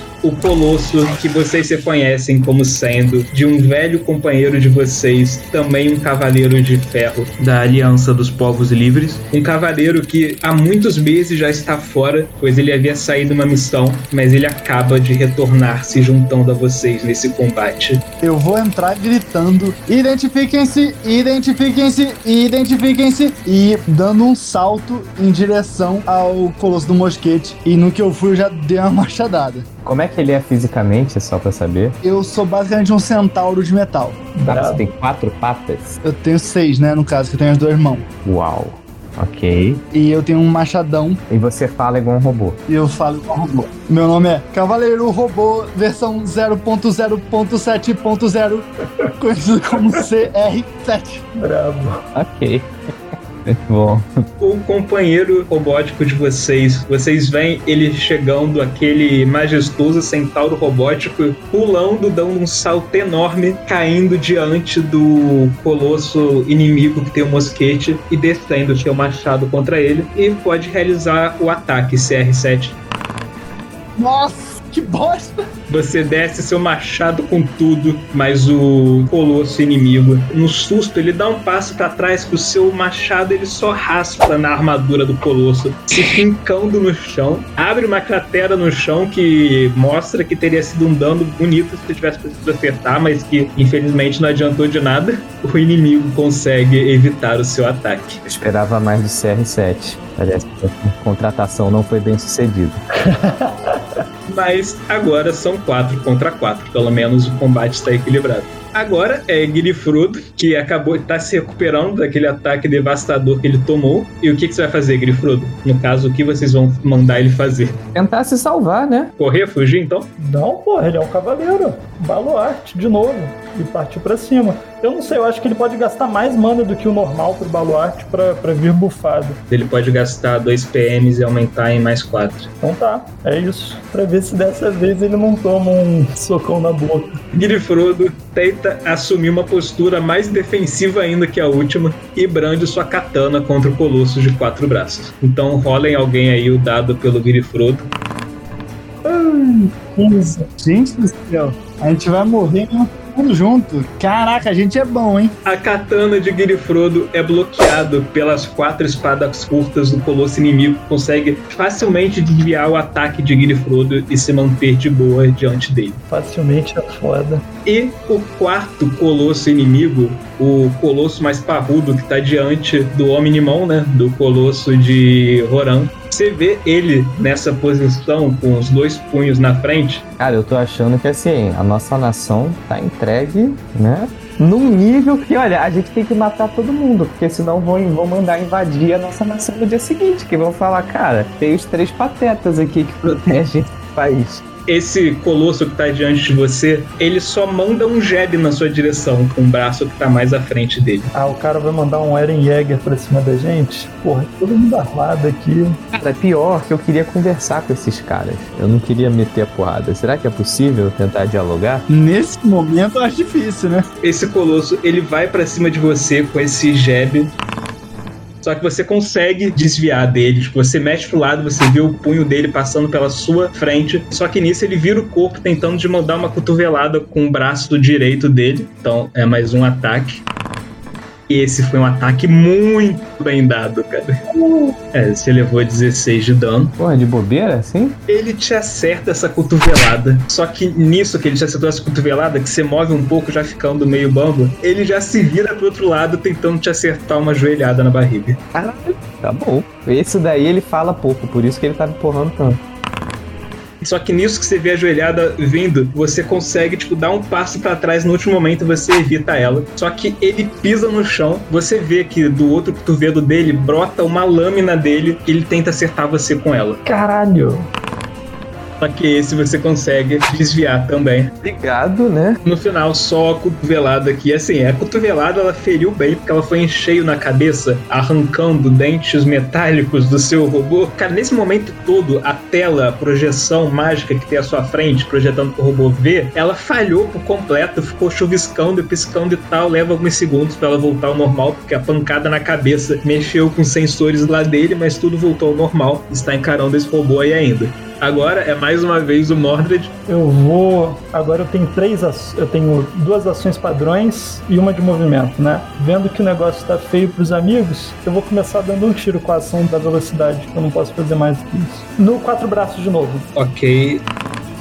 Mordred, você mira mais uma vez no colosso de quatro braços, realizando outro disparo. Ele vai em cheio no peito do colosso, atravessando ele, abrindo outro rombo. E nisso, com o impacto, você vê o colosso ele cambalear para trás, os braços começando a se balançar e ele desaba no chão. E depois de um tempo, você vê o óleo vazando, o vapor saindo, mas ele para de se mover. Pode realizar a sua próxima ação. Movimento para recarregar o mosquete e ação para atirar. É, o lutador tá inteiro, o outro tá meio caidinho, né? Isso. Então no que tá caído já. Caído, que eu digo não caído no chão, né? Caído de meio zoado. Pode fazer o ataque aí então. Ok, você vê o Colosso lá engajado, se aproveita da distração dele para realizar um outro disparo perfeito que acerta o ombro do Colosso. Você vê metal voando para longe, vapor escapando, óleo vazando quando você realizou outro ataque devastador nele. Agora é o Colosso que tem o mosquete, que de repente se viu diante desse novo inimigo. E o Colosso ele se move, ele corre o máximo que ele pode para longe. Dessa vez ele mira nesse novo inimigo, no Colosso Centauro de CR7, e dispara. Mais uma vez o disparo dele erra, passando longe do CR7. Cara, eu acho que CR7 ele foi de atacante pra goleiro, né? Porque ele não acerta uma, mas ninguém acerta ele também, né? Tô impressionado. Agora, a Libriana, com um colosso de espada e escudo, ela olha por um momento com raiva pro mosqueteiro lá longe, mas ela se vira de novo para Roran, Me deixa em paz. mais uma vez brandindo sua espada com a luz incandescente contra Roran. Ela grita: Nós estamos preparados para morrer por nossa causa. E você está preparado para morrer por sua nação? E ela desfere um ataque contra você. Nessa hora eu só falo, eu só quero conversar, da puta. 28. Ok, dessa vez ela consegue acertar você em cheio, Roran. A espada divinamente energizada da inimiga acerta o seu colosso. Ele abre um rasgo enorme no peito da lataria, cara. Que ele vai descendo e óleo, cara, jorra do robô como se fosse sangue. E você fica com um rasgo enorme aberto na sua lataria. Tipo, fica saindo vapor de lá e óleo descendo. E assim, pelos seus sensores, você consegue perceber que por muito pouco a lâmina não, não tocou nesse ponto exato em que você está. O sensor que detectou a espada foi ele olhando pro lado e vendo a, a pontinha da lâmina entrando, né? A integridade do seu colosso está caindo rapidamente, cara. E agora é você, Roran. Cara, eu vou pro contra-ataque maroto. Vou partir feroz pra cima dela e dialogo depois. Mas dessa vez eu não vou gritar o nome do ataque, não. Faz aí o ataque então. Porra, agora acerta essa filha da puta, né? Não só acerta, como você consegue um crítico, cara. Você, cara, com raiva, querendo. Você parte no contra-ataque, penetrando com seu florete no corpo já ferido do robô e você perfura ele, você vê a sua lâmina atravessando. Você puxa de volta, jorrando óleo e vapor do dano que você causou no colosso. Detalhe, eu tô gritando. Eu só queria conversar, porra, enquanto eu tô tirando a, a porra da lâmina. Você escuta ela, não pense que isso vai ficar assim, seu pecador. Uma que mulher obsessiva da porra. Você pode fazer ainda seu ataque com a sua outra arma se quiser. Pô, eu, assim, eu tô, eu- vocês estão vendo que eu tô tentando dialogar, mas essa porra não tá afim. Eu não tô vendo nada, eu tô lá longe preparando o próximo ataque. Faz aí o ataque então, cara. Acerta, né? Ótimo. Acerta, tudo bem, acerta. Do seu outro braço sai uma outra lâmina que você move com ferocidade, conseguindo abrir um outro rasgo no corpo do colosso inimigo, fazendo mais óleo e vapor escapar. E você percebe que o colosso inimigo tá muito danificado. E você acha que ele não vai conseguir se manter de pé por muito mais tempo. Ótimo. Agora é o colosso de quatro braços. Vocês veem o peito dele se abrindo com velocidade. Basicamente, a tampa é jogada longe muito vapor sai lá de dentro. Vocês veem uma figura escalando por ele e saindo dali de dentro e pulando pra fora do colosso. Só que ela se mantém ali atrás dele. Tipo, você vê que ela saca duas espadas também, mas ela se mantém ali atrás do colosso, meio como se tentando se proteger ainda. Caralho, essa galera é muito brava. Dizem que a obsessão é foda, né? O motorzinho. Agora, mais uma vez, o CR7. Então, eu quero ver se eu consigo, tá? Daqui até aqui embaixo são 16 metros. Aham. Você consegue se mover 9 metros, cara. Não, o golem em si anda 6 metros. Eu não sei como é que fica dentro do robô. Não, é, é, é a mesma coisa. O robô anda igual a mim. É. Tá bom. Eu conseguiria saltar e atacar depois de mover? Mas de- eu, deixa eu dar uma olhada aqui como é que o salto funciona. Você rola, acho que era CD 5 pra cada um metro e meio que você quer pular. Dá pra tentar, hein? Você vai ter mais 10 de bônus no teste, cara. Então, pra você é, é- é mais suave, cara. No caso, eu vou ter mais 20, né? Porque eu tenho a perícia ainda. Caralho, mais 20. Então eu vou tentar pular primeiro e correr na investida depois, que é o do dobrado. Calma, calma, calma. Conta com o seu movimento. O, o salto conta com o seu movimento. Você não gasta ação com isso, mas você tá contando o movimento. Nossa, você precisaria pular tudo então. É, então, exatamente. Pra você fazer isso, você tem que pular tudo. Aí fodeu, aí eu não alcanço ninguém. Se eu não conseguir, gente, eu vou correr e vou jogar o machado. Sério? Vai tacar o machado? Eu vou. Eu nem lembro como é que funciona você arremessar armas. Eu, eu não sei como é que funciona isso aqui, não. Eu sei no DD. Como que no D&D? No DD tem arma que tem propriedade de ser lançada, que aí você pode rolar com força. É, o machadão não tem propriedade. Exatamente, aqui também tem arma decidido. O machado é que não tem. O que eu vou fazer é andar 100 metros pra frente. Minha rodada vai ser isso. Ok, vai andar só os 6 metros então. É, eu posso usar o pulo como ação, né? Já que eu não, não vou fazer ação nenhuma. 9 metros. Ok, a dificuldade vai ser 30. 9 metros é 30, caralho. Não, você pode só escolher pular e você não precisa de botar dificuldade. O quanto você tirar aí, você pula. Se você rolar menos de 5, tu cai, mas fora isso, você só pula pouco. Vamos ver essa bosta. Então rola aí. 23, 4 quadrados você consegue pular. Então, depois de um momento de indecisão sobre o que fazer, se pular para se atacar, você arremessava o machado, CR7 corre o máximo que pode e dá um salto, aquele magnífico salto de um cavalo, caindo a poucos metros dos colossos inimigos. Agora é Girifrodo. O que Girifrodo fará? Guilherme vai pegar a espada dele, vai tentar. Ih, quatro braços caiu, né? Vai no paladino então. 17, acerta? Girifrodo tenta acertar o Colosso de espada e escudo com sua katana, mas o Colosso só ergue seu escudo bloqueando a katana de Girifrodo e evitando o ataque dele. Sem esperança. Agora é o lutador mais uma vez e ele já vai metendo outro jab na direção do Roran. É, 28, ele consegue acertar você com o jab dele e depois de acertar esse jab, ele vai te mandar mais um ataque.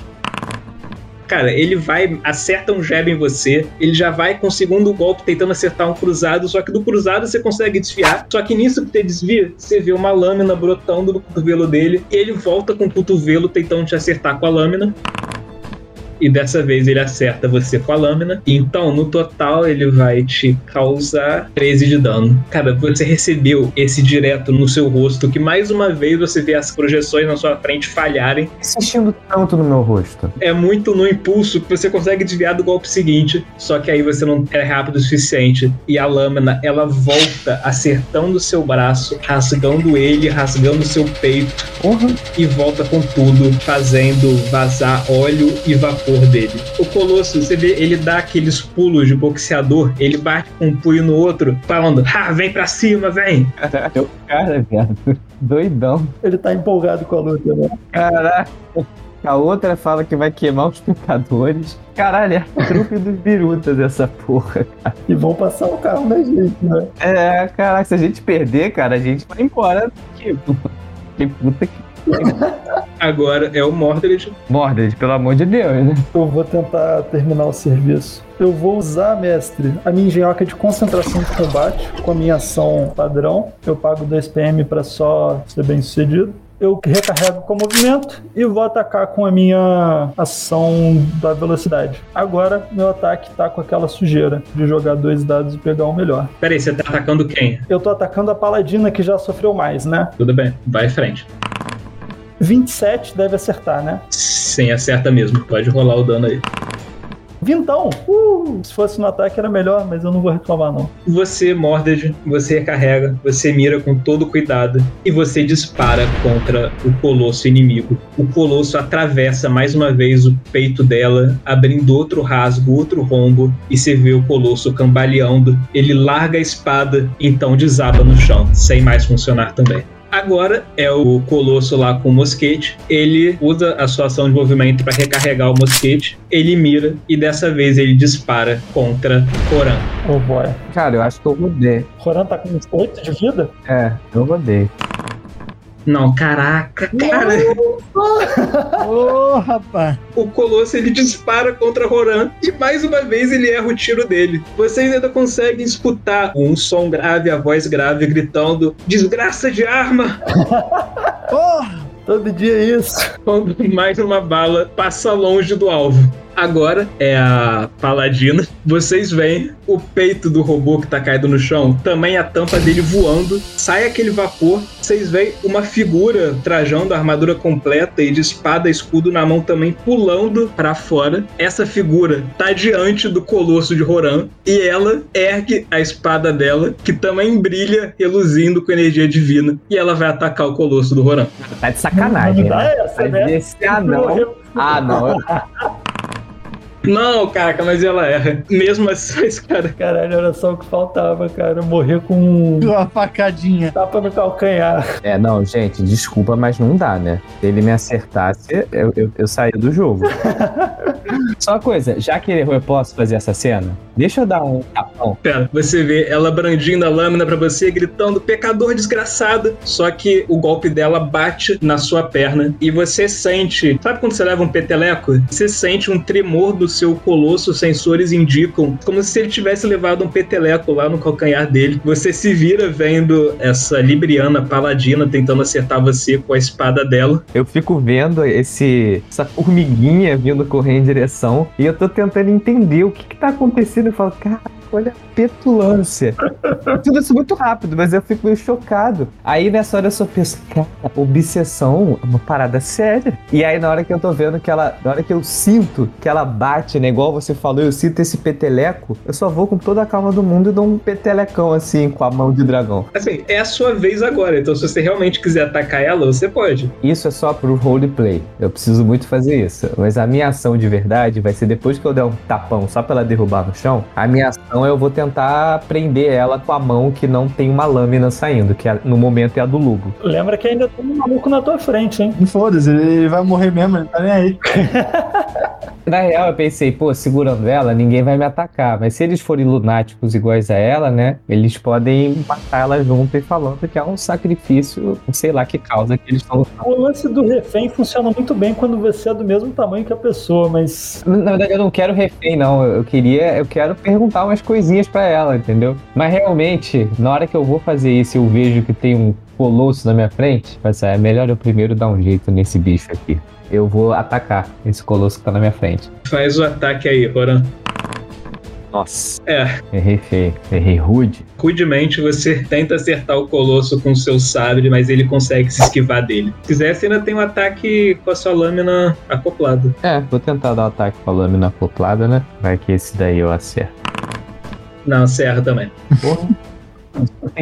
Acho que eu fiquei um pouco atordoado com o insetinho vindo na minha direção. Você tenta acertar o colosso com o seu sabre, mas ele desvia. Você tenta acertar com a sua segunda lâmina, mas ele consegue desviar também. E só vê ele gritando: Ah, isso é tudo que você tem? Falou o maluco que tá tentando me acertar há milênios e não acerta um tiro. Ele acertou dois ataques bem, bem fortes em você, cara. É, não, quem não acerta o tiro é um mosqueteiro ali. O lutador tá fazendo mais do que ele devia até. É, talvez. Mas deixa eu tirar essa onda. Agora é a Alferiana, que tá escondida atrás do colosso. Ela só corre com as duas lâminas em punho pra cima do colosso de Tentando acertar ele, Meu Deus, estão muito ousados. tentando acertar ele com as suas lâminas. Você vê ela pulando pra cima, tentando fincar ela no colosso.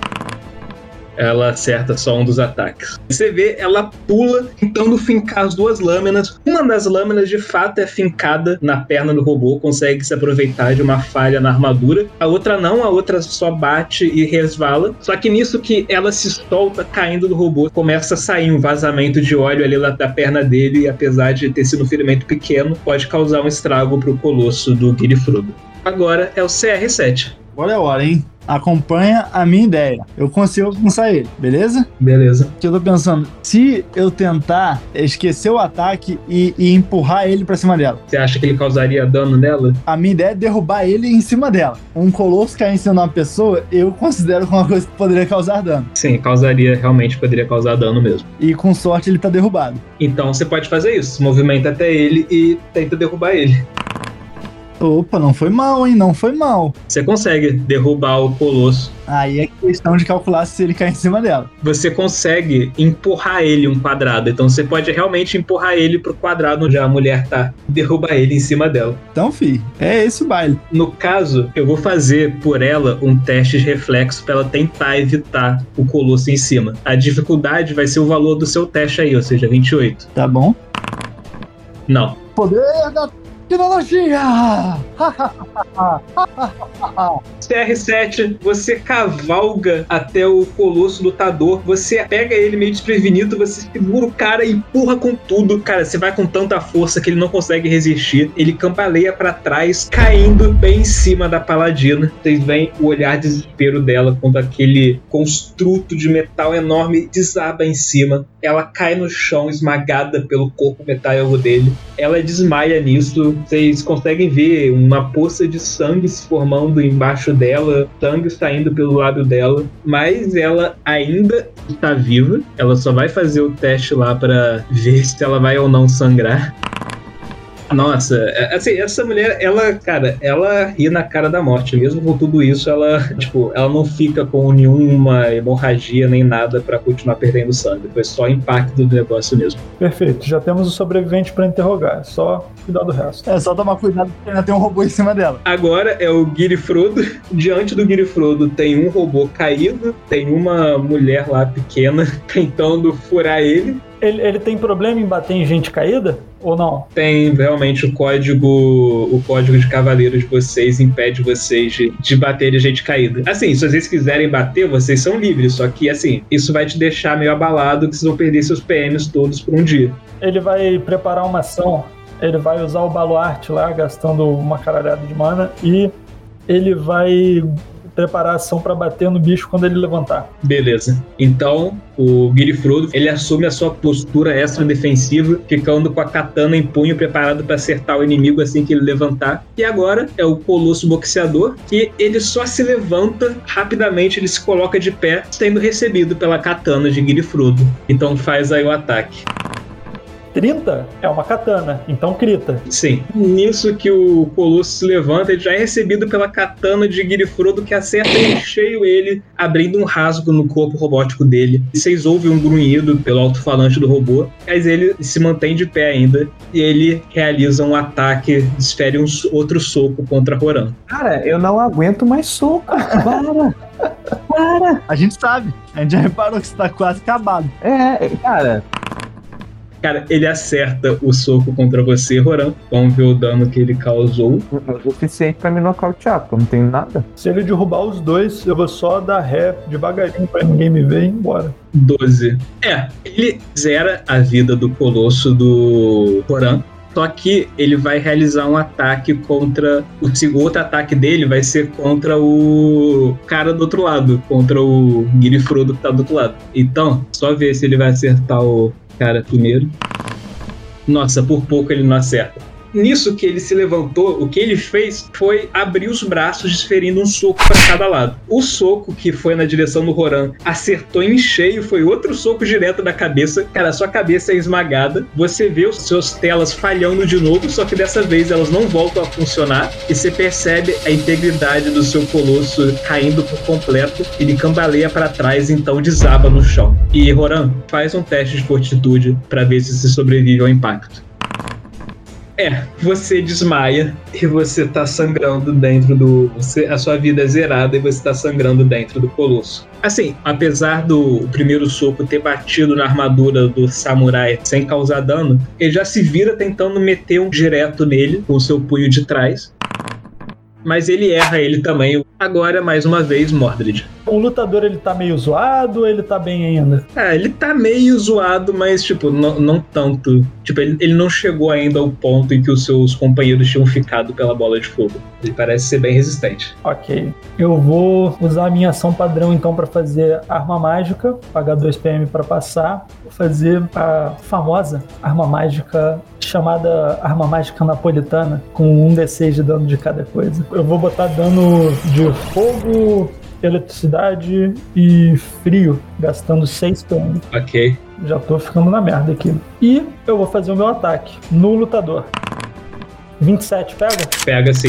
O seu tiro, carregado com todas essas energias, acerta em cheio o peito do lutador, abrindo um rombo nele, atravessando o corpo do cara. O Colosso, ele continua de pé ali em sua posição de guarda. Você imagina que foi por muito pouco que você não conseguiu acertar o piloto em cheio. E você consegue ver as energias meio que se percorrendo o corpo robótico do Colosso. Você vê vapor saindo, óleo vazando, você vê o estrago que você causou e você imagina que ele não vai aguentar mais muitos golpes, não. Então é isso, foi todas as minhas ações. Arma mágica, recarregar e atirar. Agora é o mosqueteiro. Ele mira com seu mosquete e realiza um novo disparo. Vocês veem o mosqueteiro realizando um tiro perfeito que atravessa o corpo da companheira dele, a caçadora que tentava ferir Ingrid Vocês veem o corpo dela caindo no chão sob uma poça de sangue. E com a ação de movimento dele, ele recarregou para realizar o disparo, então ele realizou esse disparo agora. E agora é Roran. Roran tá caído. É verdade, faz o. Cara, Roran, faz o teste de fortitude. Porra! Caraca! É, você não está sangrando, você só está desmaiado dentro do seu colosso. Deixa eu ver aqui o caso agora da caçadora. Ok, a caçadora ela também para de sangrar, ela também não fica sangrando, ela tá só desmaiada, então. O maluco só apagou alguém do time dele mesmo, safado. Agora é o CR7. Será que finalmente eu vou conseguir acertar uma porra de um ataque? Você vai atacar o boxeador? É claro, né? Então realiza o ataque. Ó, 25 consegue, você consegue acertar. Dessa vez você desce o seu machado com tudo contra o colosso inimigo. Cara, você vai com toda a raiva que você quer de qualquer jeito acertar um ataque deles e mostrar que a sua chegada não foi só um show-off, você realmente chegou pra salvar eles. Aí você desce com o seu machado com tudo, ele penetra no ombro do colosso, afundando e afundando até metade do corpo dele. Você retira ele, sai aquela nuvem de vapor e olha e esguicha, o colosso desaba no chão. Então o poder da tecnologia. Agora é mais uma vez Guilherme Frodo. Basicamente só resta um inimigo pra vocês enfrentarem. o, o Frodo anda 18? Anda 9, ele anda 9. Ah, ele anda 9. Perfeito. Então, investida. Ok, pode realizar o ataque aí. Nossa! Tropeçou, tropeçou, não foi. Ih, Cara, aquele Frodo, velho, que só restou um inimigo. Ele corre a toda velocidade, investindo com tudo, com sua katana contra o colosso inimigo, cara. Ele tá correndo, tá correndo. Quando ele chega aos pés do inimigo, ele tropeça e cai com tudo no chão. Ele se levanta meio constrangido. É agora que ele morre. Caraca, esse Billy Frodo hoje tá, tá ruim mesmo, hein? Parece que ele não tá aqui. Agora é o, o, o lutador reptiliano. Vocês veem o peito do colosso dele, a tampa sendo jogada longe, sai aquela fumaça, aquele vapor e o reptiliano pula pra fora. Ele tá diante do colosso centauro e do colosso caído do Roran. E o que ele faz? Ele corre pra cima do colosso do Roran. Ele arranca a tampa dele e pula dentro do colosso do Roran. Caralho! Que isso? Que deselegante. O que, que esse cara quer fazer com meu amigo? E agora é Mordred. Se eu chegar até. Se eu andar dois movimentos, eu consigo enxergar lá? Então dá um quadrado de distância, dá pra ver lá dentro, sim. Ah, ok. Eu vou usar as duas ações minhas pra mexer, né? Eu usei a minha ação de movimento e eu usei a ação da velocidade. Sobrou uma ação, eu vou puxar a minha engenhoca que eu achei que eu não fosse precisar usar. Eu vou puxar minha engenhoca de curar ferimentos. Olha só. Eu vou pagar 2 de mana pra ativar sozinho. E eu vou pagar mais 2 pra curar a distância e mais 3 pra curar 5d8 em vez de curar 2 só. E o amigo vai curar isso daqui. 34 pontos de vida. Ok. Roran, você que estava dentro do colosso desmaiado, você é como se estivesse tendo o pior pesadelo da sua vida, mas de repente você sente tudo se acalmando e você ficou bem relaxado, como se tipo, você tivesse saído do inferno e parado no paraíso, enquanto todas as dores que tinham estavam sumindo, e você vai lentamente abrindo os olhos, relaxado, como se tivesse acordado de uma ótima noite de sono, e você vê uma cara de crocodilo encarando você e tentando te segurar com os braços dele. Vou dar um berro. Ah, qual é essa? Me solta! Você vai ouvir a minha voz então de longe falando: Não grita não, bate nele. E aí nessa hora eu dou um socão no que tá na minha frente. Primeiro é o inventa, o mosqueteiro lá longe.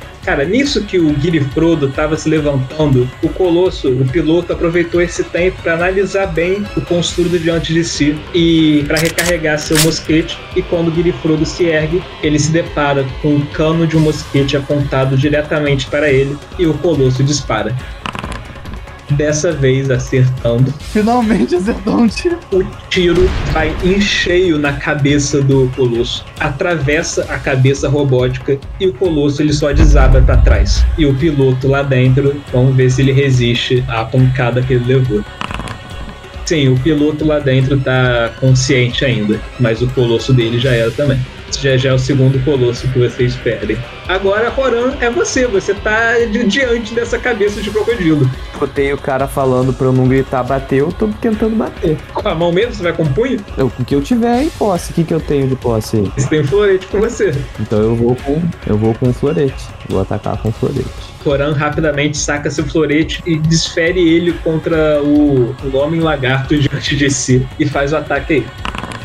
Porra, vem de Bravo. tipo, na cara, no nariz, na nareba. Não, cara, Não, não, é porque eu tava pensando em bater com o cabo, entendeu? Tipo, pra nocautear, não pra matar. cara, você puxa o seu florete, você, no lugar de tentar cortar ele com a lâmina, você move habilmente o cabo dele, acertando o nariz do lagarto. Com força, na pancada, você vê o lagarto recuando, segurando o nariz dele, balançando de um lado pro outro. Você feriu bem ele, mas Tem uma explicação biológica, cara.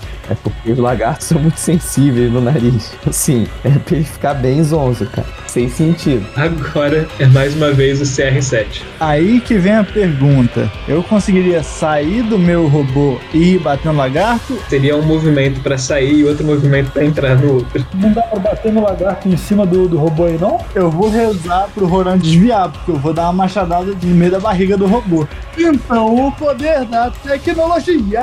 Cara, assim, acertar o Colosso é certo. Você vai acertar. O que pode acontecer então é os dois que estão lá dentro ter que fazer de novo o teste de fortitude pra resistir ao impacto do Colosso neles. Que é como se o Colosso tivesse sido destruído de novo. Então, só vai estar colocando em risco a vida do seu companheiro, mas ok. Tá bom, vai ficar assim mesmo. Boa sorte, Padu.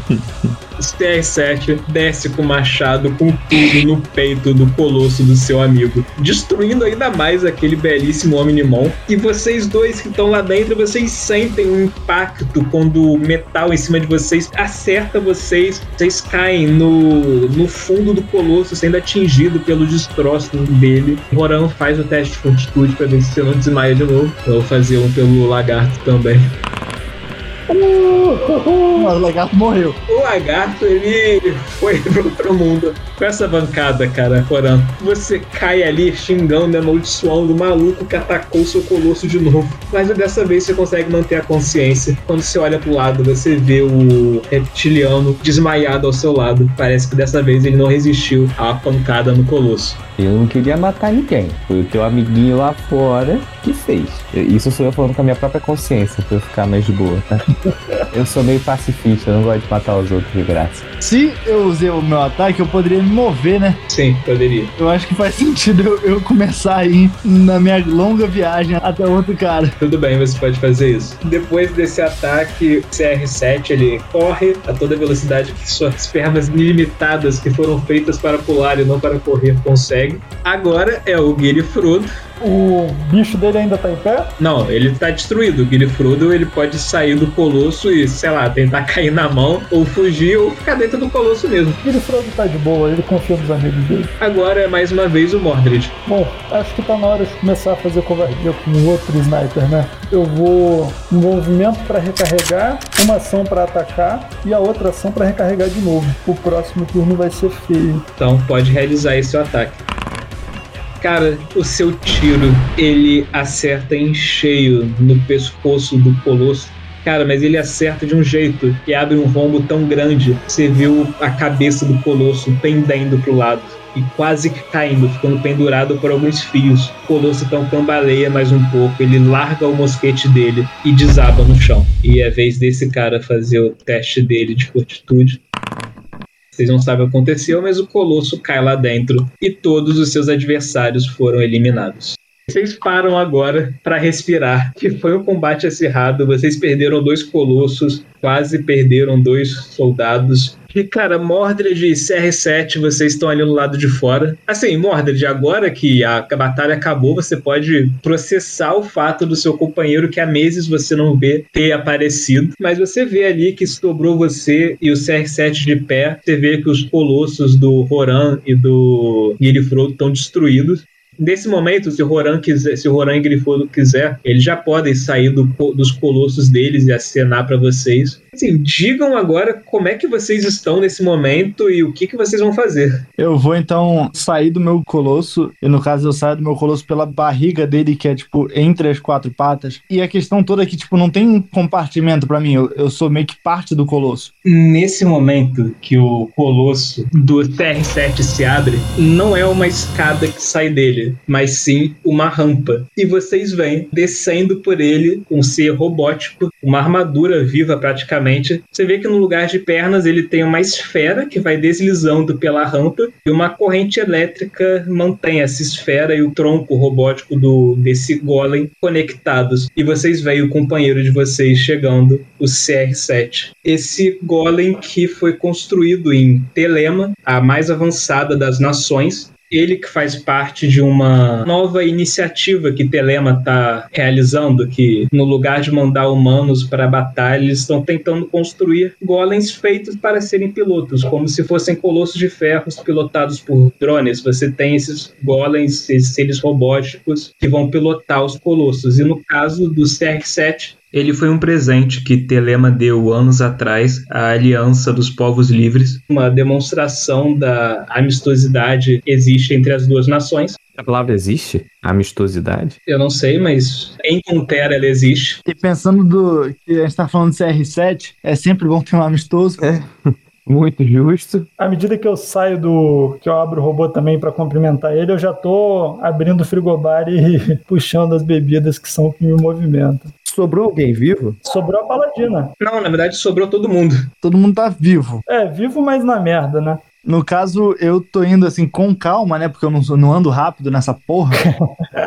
com calma, eu tô indo lá ver como é que tá o, o Guilherme Frodo e, e também tirar o, o soldado do sniper. É, nesse momento que você está se aproximando, o peito do colosso do Guilherme Frodo também é arremessado longe, sai aquela nuvem de vapor e o Guilherme Frodo sai lá de dentro, assim, suado e ofegante, mas ele tá bem. Só o colosso dele que foi destruído. Opa, obrigado por chegar aí. A gente não não estava com ideia de ter um reforço para essa missão, mas seja muito bem-vindo. CR7, eu já vou, já vou então atualizar você no, no que aconteceu. A missão foi pro caralho. O embaixador morreu, esses caras aqui, esses pilantras, foram quem tinha matado ele. E eles tinham alguns planos aí nefastos de fazer parecer que era a outra nação, né? Tá todo mundo deles vivo, né? Então vamos amarrar eles aí, aproveitar que eles já fizeram uma fogueira. A gente podia perguntar para eles, tentar entender o que tá acontecendo. A gente aproveitar que eles tá fazendo a fogueira e tacar fogo, né? Eu tava pensando no conforto de estar perto da fogueira. Mas... Exato, mas gente, amarrar bem, tá? Amarrar muito bem. Muito bem.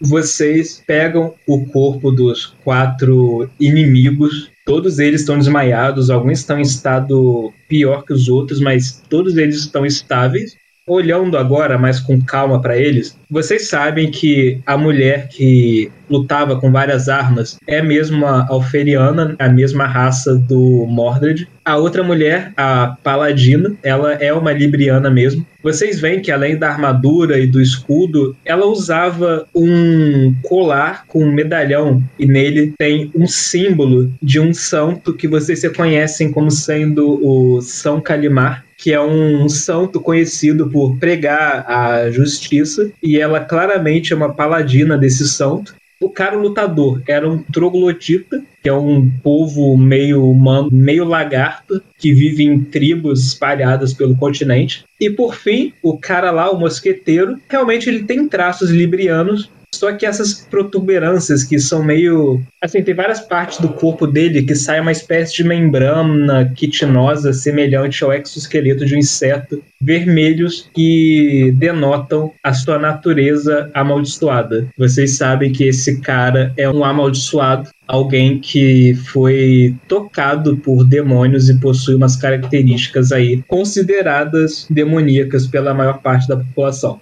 tocado por demônios, amaldiçoado, eu nunca mais acertar um tiro em inimigo.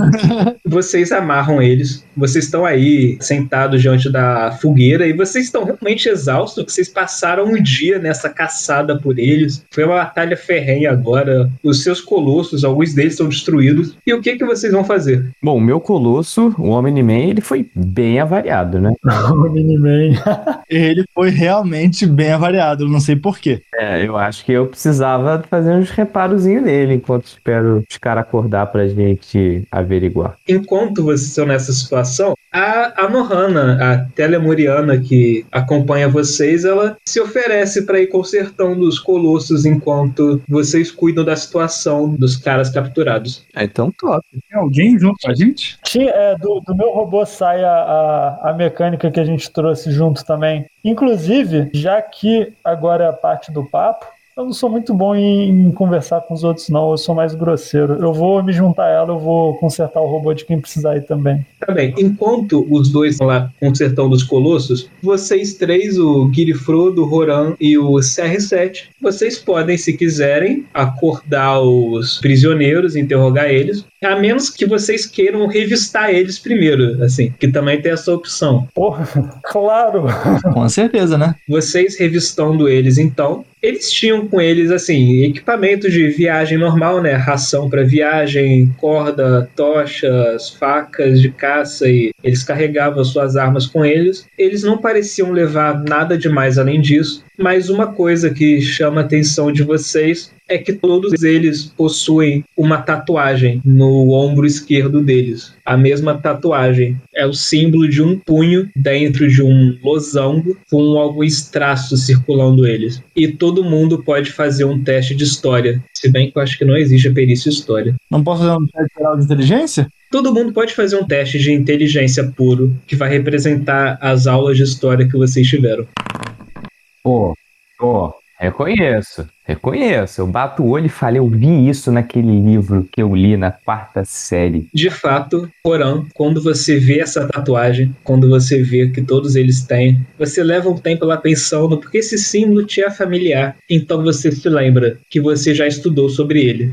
Você sabe que décadas atrás houve um movimento revolucionário na Aliança, liderados por um homem chamado Hal Fox, que liderou uma revolução que tinha um princípio anarquista que buscava acabar, derrubar o governo do, do reino. Eles acreditavam que o povo sofria sob esse regime e que o caminho certo para eles prosperarem era a ausência de governos. Então eles desejavam acabar com ele e eles tentaram realizar realizaram vários movimentos e até chegaram a realizar alguns ataques terroristas nessa luta que eles pregavam contra o governo ele chamou o grupo dele de libertários e esse símbolo era a marca do grupo deles. Esse cara, ele acabou sendo morto durante esse conflito, mas os ideais deles perduraram. Aí, décadas depois, uma outra mulher se tornou a líder do grupo e lançou novos movimentos também, mas eles acabaram sendo mais uma vez derrotados. E já tem muitos anos em que não se tem mais nenhum movimento desses, não tem mais nenhuma notícia de nenhum libertário tal. Sabe que tem algumas pessoas que ainda são simpatizantes dessa causa, mas nunca houve nenhum movimento novo mas esses quatro inimigos carregam a tatuagem dos libertários. Beleza. Eu vou no. Quem que parece ser o mais sensato nessa brincadeira? Foda que ninguém parece ser sensato nisso aí. Eu vou no cara de, de lagarto. Ele pareceu ser sensato. O que tentou te matar entrou no teu. É, ele pareceu ser bem reasonable. Pareceu de boa, né? É, ele pareceu ser pelo menos racional, assim. Você vai lá então, você acorda o troglodita Cara, nisso assim que você acorda ele, ele já avança com a cabeça para você tentando te morder. Você tem que dar uma, um passo ali para trás, evitando a bocarra dele de lagarto. Não pense que você conseguirá tirar alguma informação de mim. Eu estou disposto a morrer pela nossa causa. Cara, na hora que ele fala isso, eu vou bater então no nariz dele de novo com a pra nocautear, interrogar outro. Pô, o cara já começou sendo escroto. Não quero, não. Vou dar um porradão pra nocautear ele. Você bate no nariz dele com o cabo da sua espada e você desmaia ele de novo. Eu olho para trás e falo, cara, começamos bem, hein? Vamos lá. Sensato. Aí eu olho, quem mais que eu tô vendo? A menina tá ali. Tem a Alferiana lá que lutava com várias armas. E tem o, o amaldiçoado, que era o mosqueteiro que tentou atirar. Eu vou na lunática, na religiosa. Ok. Aí eu dou um tapinhas assim pra ela acordar. Ela acorda assim, esmugando. Ah, você. Eu não pense que vai ficar assim. Você pagará pelos seus crimes. Ah, tá bom, tá bom. Olha só, olha só, tudo bem. Mas quais foram os meus pecados? E eu falo assim, sorrindo. E, e eu só falo assim: você é devota de São Calimar, não é? Sim, é claro. Acho que você sabe que um dos ensinamentos de São Calimar era que você deve aprender a perdoar e aceitar aqueles que estão dispostos a recomeçar. Então, Ela começa a gargalhar. não, Eu acho que você faltou às suas aulas de ensino religioso. Os ensinamentos de São Calimar são para punir aqueles que transgridem e jamais perdoar os crimes dos outros. é, claramente eu blefei e blefei mal. Mas tudo bem. Tá, tá, tá, tudo bem. Foda-se então, é pra, é pra punir. Porrada na cabeça. Mas me fala aí, o que, que, que, que eu fiz então pra ser punido? Fala pra mim. Tu nem sabe quem eu sou? Como é que você vai falar que eu fiz pecado? Tu sabe quem eu sou? Pra Tu começar, sabe quem eu sou? tu não você é um sabe. maldito cavaleiro de ferro, não é? Não, quem disse? Você luta por aquela cidade desgraçada. Quem disse que eu luto por aqui? Olha o seu uniforme, olha essa insígnia no seu peito. Ué, eu nasci aqui. Olha o colosso que você está lutando. É, falar que a gente não é cavaleiro de ferro é meio foda mesmo. Olha só, é tudo de família. Ela cospe no chão. Vocês são desgraçados que lutam por esse governo corrupto e vocês compactuam com o sofrimento do povo. Compactua. Então me fala que sofrimento é esse que eu não tô sabendo de nada. Caralho! Você é um exemplo daquilo que combatemos. Você ignora, você vive a sua vida de privilégios, ignora todo o sofrimento que o povo passa. Tá dando certo. Ele realmente é- é o melhor que nós temos. A fome, as doenças, a precariedade, quando você fica, vive na nobreza e no luxo. E é por isso então que vocês estão tentando começar uma guerra entre as nações, não é? Para que uma guerra mundial acabe com o sistema político e vocês consigam implantar o que vocês querem, não é? Faz um teste de. Cara, eu vou, eu vou deixar você escolher nesse caso. Pode fazer um teste de diplomacia ou um de enganação. Enganação, né? Pô. Nisso que você falou isso, teve ela gritando: É, exatamente, nós vamos acabar com os governos, fazendo todos eles se destruírem. Então, aí você vê ela se calando e ela vira, ela percebe que falou mais do que devia. Ela vira o rosto, mantendo a boca fechada. Ok. Eu começo a bater palma, ironicamente. Genial. Genial. E você acha que como é que você vai resolver o problema simplesmente acabando com os governos? Vai virar uma anarquia e vocês vão virar um novo governo? Mas vocês nos lutam. Claro que não. Não? Claro que não. Cada um poderá cuidar de sua própria vida. Ah, é? Cada um poderá cuidar de sua própria vida? É fácil assim? É isso. Então, como é que vai ser o sistema monetário? Vocês vão ter que fazer troca de qualquer forma, escambo, seja o que for. Como é que vai ter? Tem que ter uma administração. E aí, quem que vai ser responsável? É óbvio que vão ser vocês. Vocês são tão hipócritas quanto os governos que vocês tentam destruir. É sempre assim. Vão fazer essa revolução toda, vão matar uma cacetada de gente inocente no processo, e quando vocês conseguirem o que querem, vocês vão assumir o poder e vão se tornar aquilo que vocês combateram. Vocês são mais hipócritas do que nós nos, em nossos omnimente. Nascido em um berço de ouro, você jamais entenderia. Você se acha esperta demais. Você acha que sabe tudo. Você acha que conhece a história das pessoas por trás desses mechas. Mas você não sabe. Você conhece aqui o nosso Guiri Frodo? Você sabe a história do Guiri Frodo? Ele não vem de berço nobre nenhum, não. Ele teve uma vida bem sofrida. Viveu no campo, penou. Eu admito, eu sou da aristocracia sim. Minha família é poderosa. Mas é isso. Tem gente que nasce com um pouco mais de sorte, tem gente que nasce um pouco de mais de azar. Mas o importante é a gente tentar fazer o máximo para ajudar o outro e não sair simplesmente matando todo mundo que pensa diferente, porque vocês só estão pensando até um pedaço. Vocês não sabem a merda que vai ser depois que vocês conseguirem o que querem. Mas vocês não vão conseguir, não. Vocês não têm a devida competência. E eu viro as costas. Eu acho incrível que a parte de querer saber o que eles fazem não, não saiu nada. Não, saiu. A gente teve a confirmação do que a gente queria. Eles estão forjando ataques. A gente estava indo numa missão de paz. A gente foi atacado e mataram o nosso embaixador. E eram eles usando um mecha fingindo que era de outra nação, pra gente meio que declarar guerra contra ela. E ela acabou de confirmar. Eles estão perpetuando ataques em várias nações diferentes, fingindo serem de nações que teoricamente são aliadas, pra gente começar uma guerra generalizada. Eles estão querendo começar a grande guerra mundial. É isso. Bom? Agora o que a gente precisa fazer é levar esses caras de volta pro nosso reino, não? Pra gente provar o que, que eles estão querendo fazer. E aí, o Mordred? Tá muito quieto. Tá me incomodando. Eu tô terminando de concentrar teu robô aqui, porra. Você quer que eu faça mais que isso? O que que houve? Ela tá falando de fome aí? Se não tem pão, come brioche. Pô, não tem problema nenhum com isso. Então, eu vou lá falar com ele. Terminando de passar a chave no robô aqui. que foi? O que que houve? Eu vou lá e falo pra ele que a mulher acabou de confessar o plano, que a gente desconfiava, e falo que eu acho que a gente tem que levar eles pra capital. Pra casa, né? É, melhor a gente falar isso com o nosso reino antes de passar a ideia errada nos outros. É isso então, né? Vocês levantam o acampamento, passam a noite descansando. Na manhã seguinte, vocês sobem seus colossos, mantendo seus prisioneiros bem presos. Diante de todas essas novas descobertas e informações, vocês então seguem viagem de volta para casa, levando esses prisioneiros.